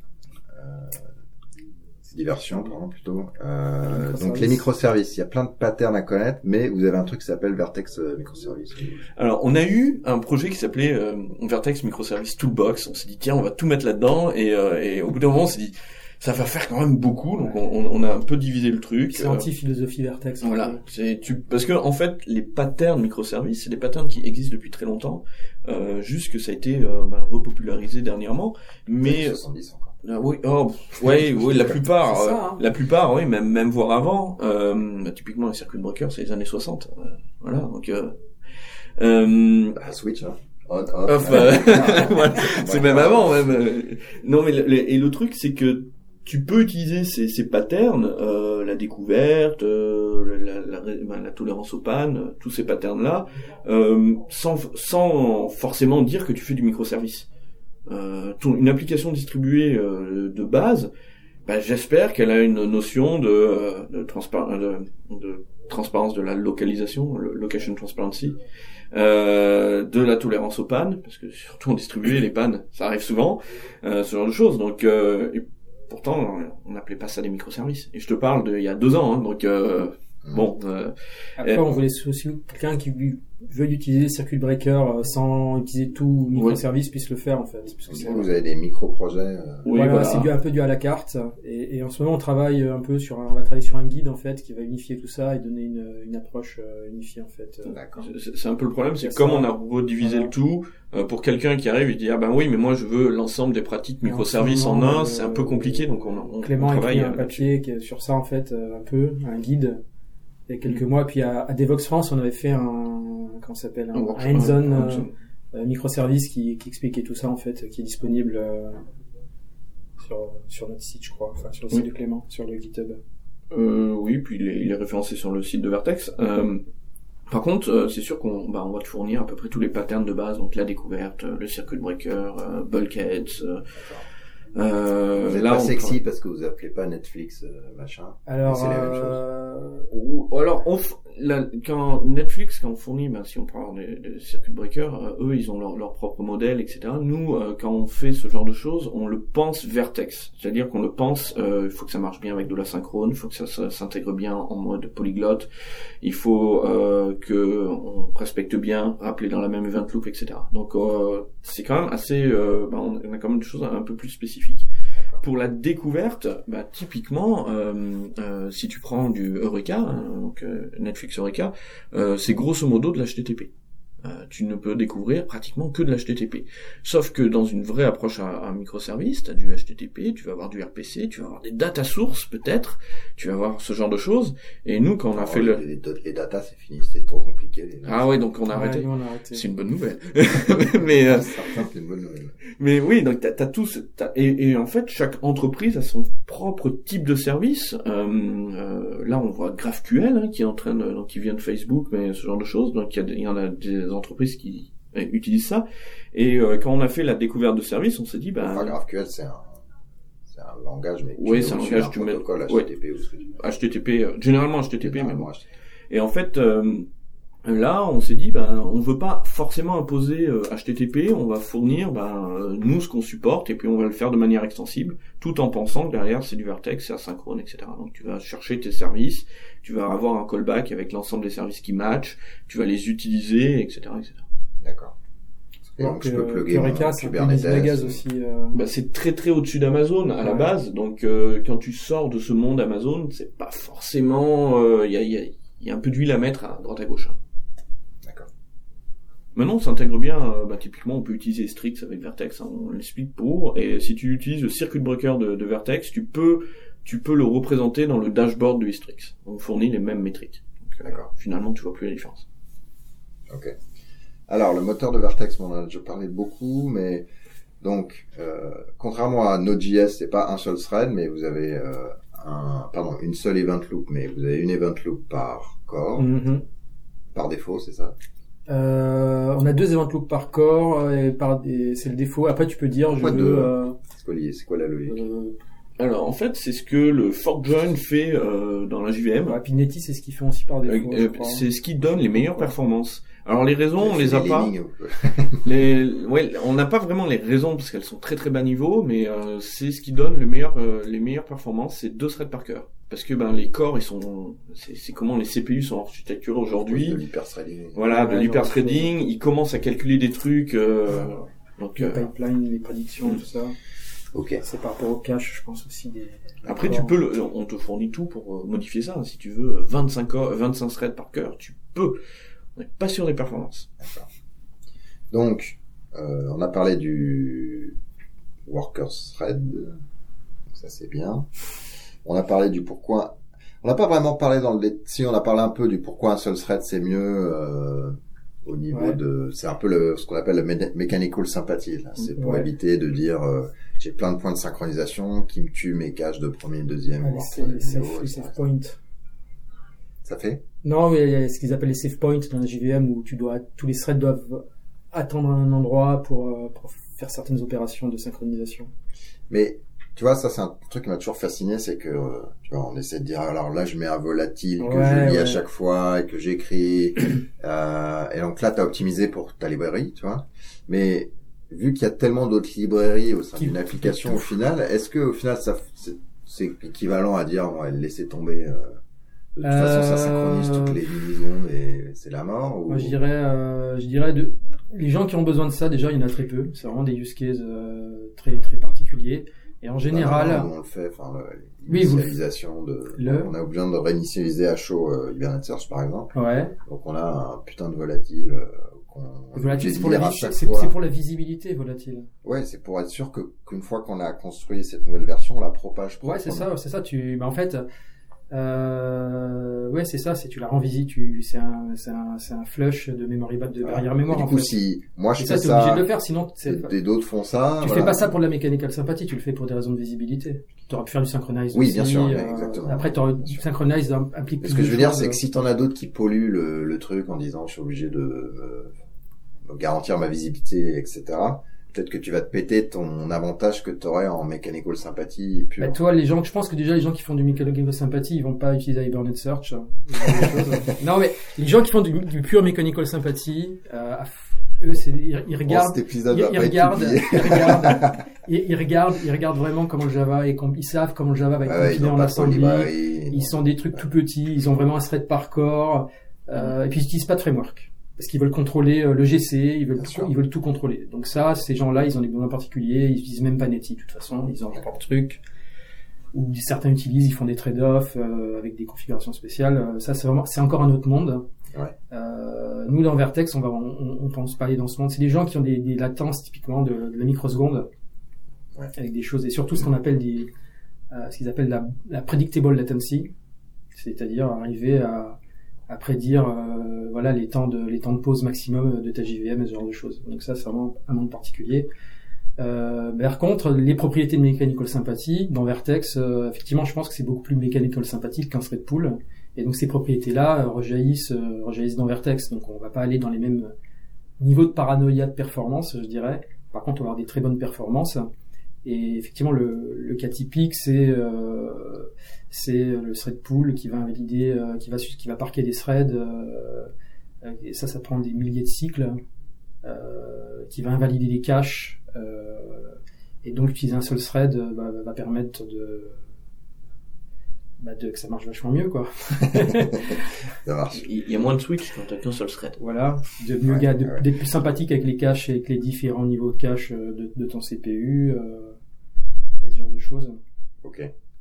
Euh, on a parlé euh, des clusters, on a parlé de leur taille classique. Vous avez dit que vous échangiez les messages en JSON, en tout cas par défaut. Après, il y a d'autres- options. Euh, c'est pas un surcoût, ça, de dire à chaque fois que j'envoie un message, ben, finalement, il faut que je convertisse mon objet Java ou selon ce que tu veux en JSON pour après le passer éventuellement à un autre truc qui est dans un autre langage. Alors si, si tu es sur la même JVM, t'es pas obligé de le faire. Si tu es en, approche distribuée, euh, là, dans tous les cas, t'es un Ouais, peu obligé de le faire. Hein. Ouais. Donc euh, il va bien falloir passer des 0 et des 1 à un moment donné. Euh, si euh, et quand on dispatche euh, l'événement, si on est sur la même JVM, on le fera pas. S'il est immuable. S'il est mut- oui.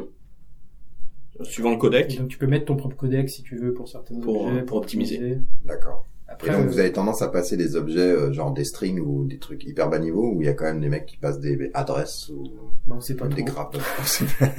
Non, euh, en fait. c'est euh, chiant hein, de faire des librairies, c'est que tu sais pas en fait. Tu peux Oui, pas non. mettre un- une sonde pour que les mecs ils te disent. Il il y a vraiment deux tendances. Il y a les tendances qui disent, euh, bah moi je veux faire passer ouais du, du, du string, du JSON, bah, du string euh, formaté en JSON, ce genre de choses. Et t'as des gens qui préfèrent passer par des codecs et les et passer donc euh, passer personne par exemple et que ça le sérialise correctement, euh, plus ou moins optimisé d'ailleurs. C'est c'est vraiment il y a, il y a deux écoles et euh, et les deux sont utilisés. Après je connais pas vraiment le ratio, mais ouais. Ok.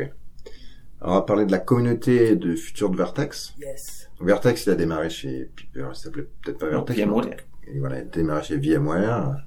Ensuite, euh, bon, il y a eu des bars. Il Ensuite, le mercato qui est passé passé par un là. peu chez euh, chez Red Hat et en tout cas Ouais. l'idée c'était de le mettre dans une euh, dans une euh, comment on appelle ça une fondation donc c'est la fondation Eclipse. Ouais. Alors, Alors, euh, X années bah, déjà, après. déjà, déjà, effectivement, il y a une, une vraie question qui se pose aujourd'hui sur l'ownership et la gouvernance des, des projets open source.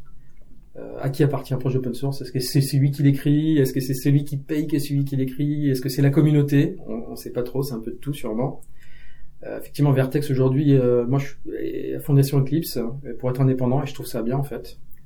Euh, parce que c'est plus facile. euh, Je pense qu'en final, c'est après pour les fanboys JBoss ou les fanboys Pivotal, ça, ça change rien. Euh, pour ceux qui sont pas des fanboys, euh, euh, le fait que ce soit indépendant, c'est c'est plus rassurant en fait euh, pour contribuer, je pense. Ouais. Et, je, je trouve ça bien. Et puis ça fournit un service au niveau de, de, de l'IP clearance, c'est-à-dire que quand tu prends un projet Eclipse ou un projet Apache, t'as quand même une, ben, un peu une garantie que derrière, il y a, il y a quelqu'un qui a vérifié que le code, euh, tu peux l'utiliser. Quoi. Il y a aussi euh, la protection de la marque. hein. voilà, et puis oui, ça te protège ta marque. C'est-à-dire Vertex, c'est quand même une... La marque Eclipse Vertex, plus, euh, voilà, marque. euh, la marque n'appartient plus, euh, Mm. appartient à la fondation et ça, je trouve ça très très bien.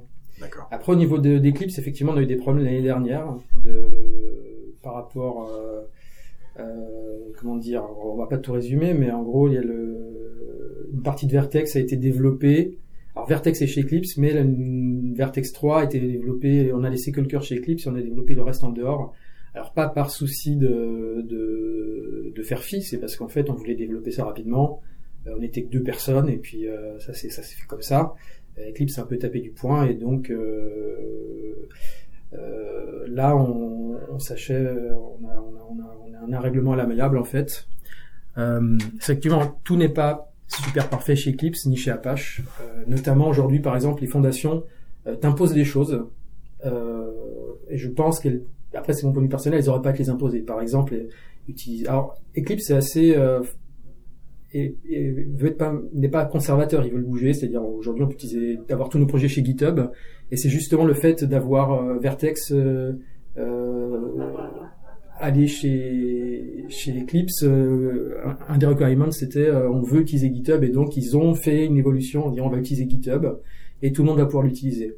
Et là il y en avait des contraintes, c'est qu'en fait euh, Eclipse ils ont euh, sur GitHub une seule organisation avec tous les projets. Et nous, Ouais, on a beaucoup de projets peu, en disant on veut, on veut pas ça. C'est un peu la zouille. hein. Donc à un moment donné, on dit nous c'est un des requirements, c'est on veut notre propre organisation qui va s'appeler Eclipse-Vertex on veut garder notre site web, on veut pas être sur le site web d'Eclipse. Euh, on veut pas dire qu'on n'est pas Eclipse, mais aujourd'hui, euh, dans les projets open source, il y a de la compétition.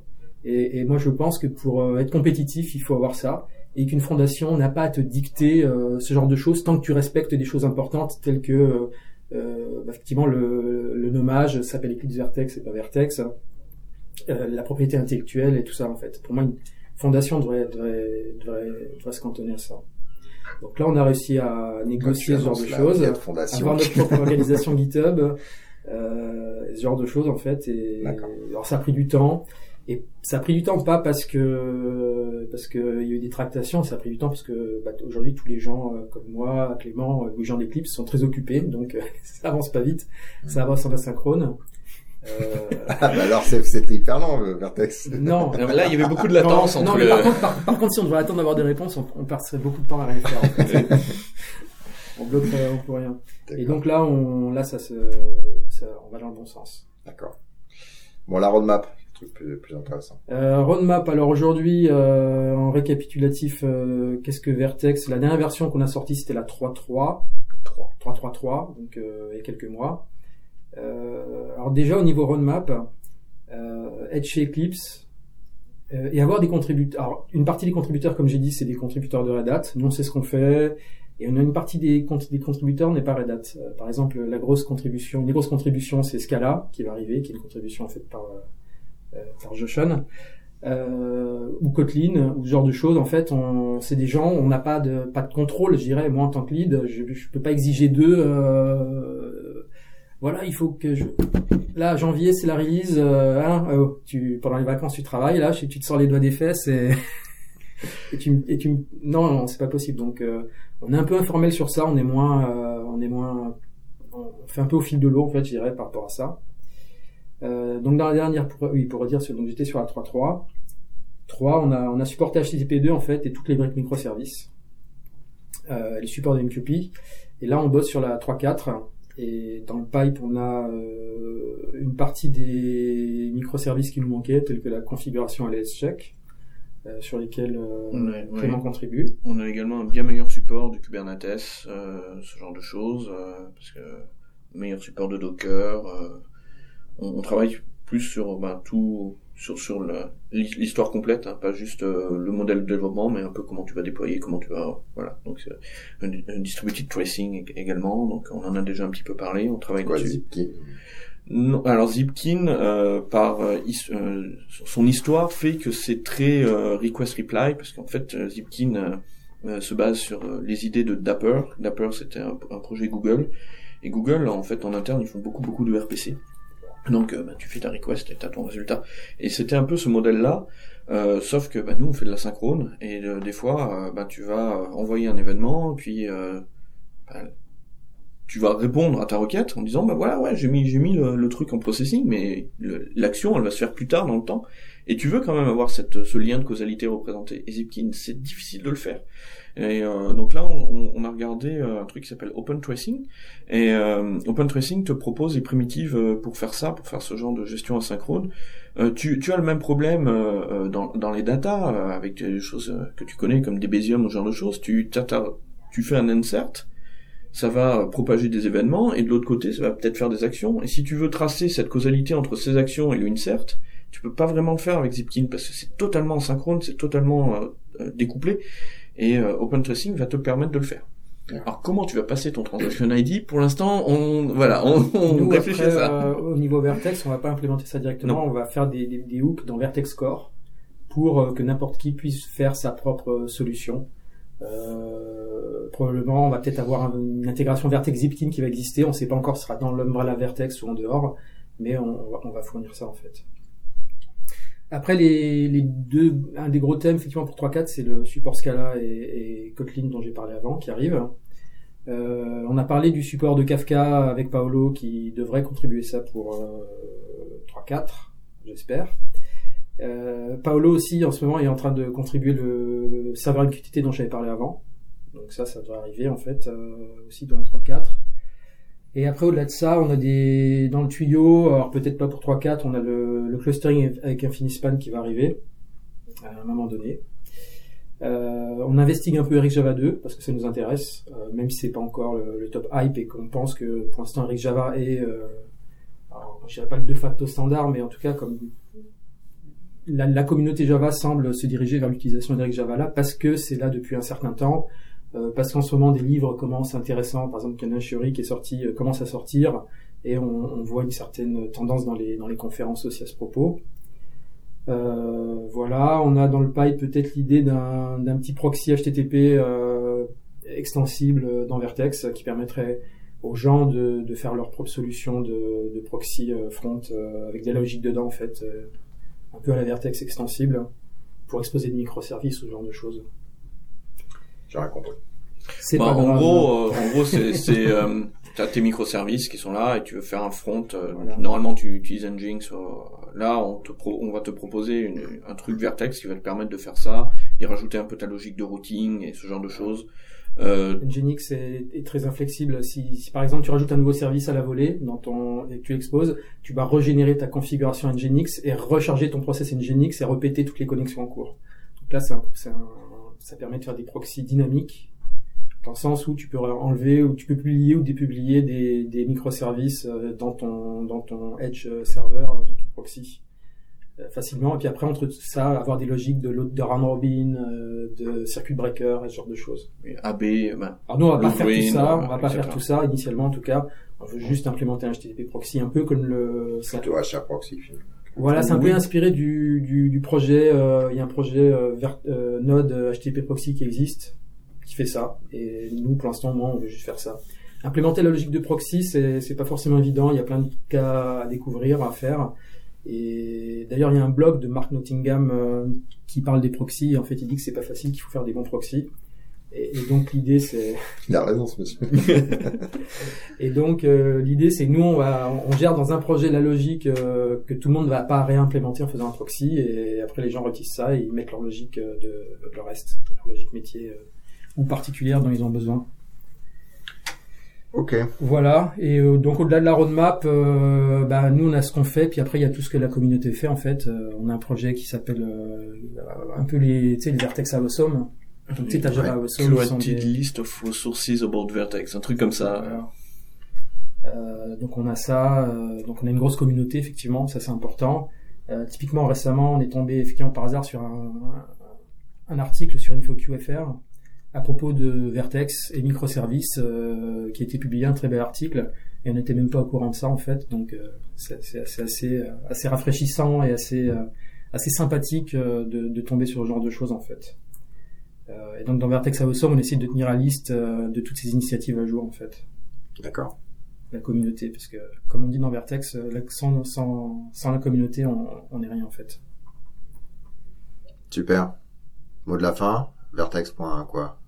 Org, comme. Vertex.io, Point pour .io, tout le monde, attention. Voilà. C'est SO 2000. euh, Non, donc, oui, donc vertex.io, euh, dessus t'as bah, toute la doc dans tous les langages qu'on supporte, plein de ressources, des vidéos, euh, Ah. euh, comment démarrer, etc.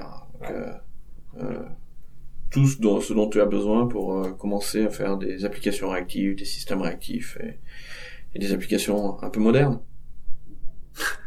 Voilà. Bon, ça sera le mot de la fin. Merci. Merci Emmanuel. Merci Emmanuel.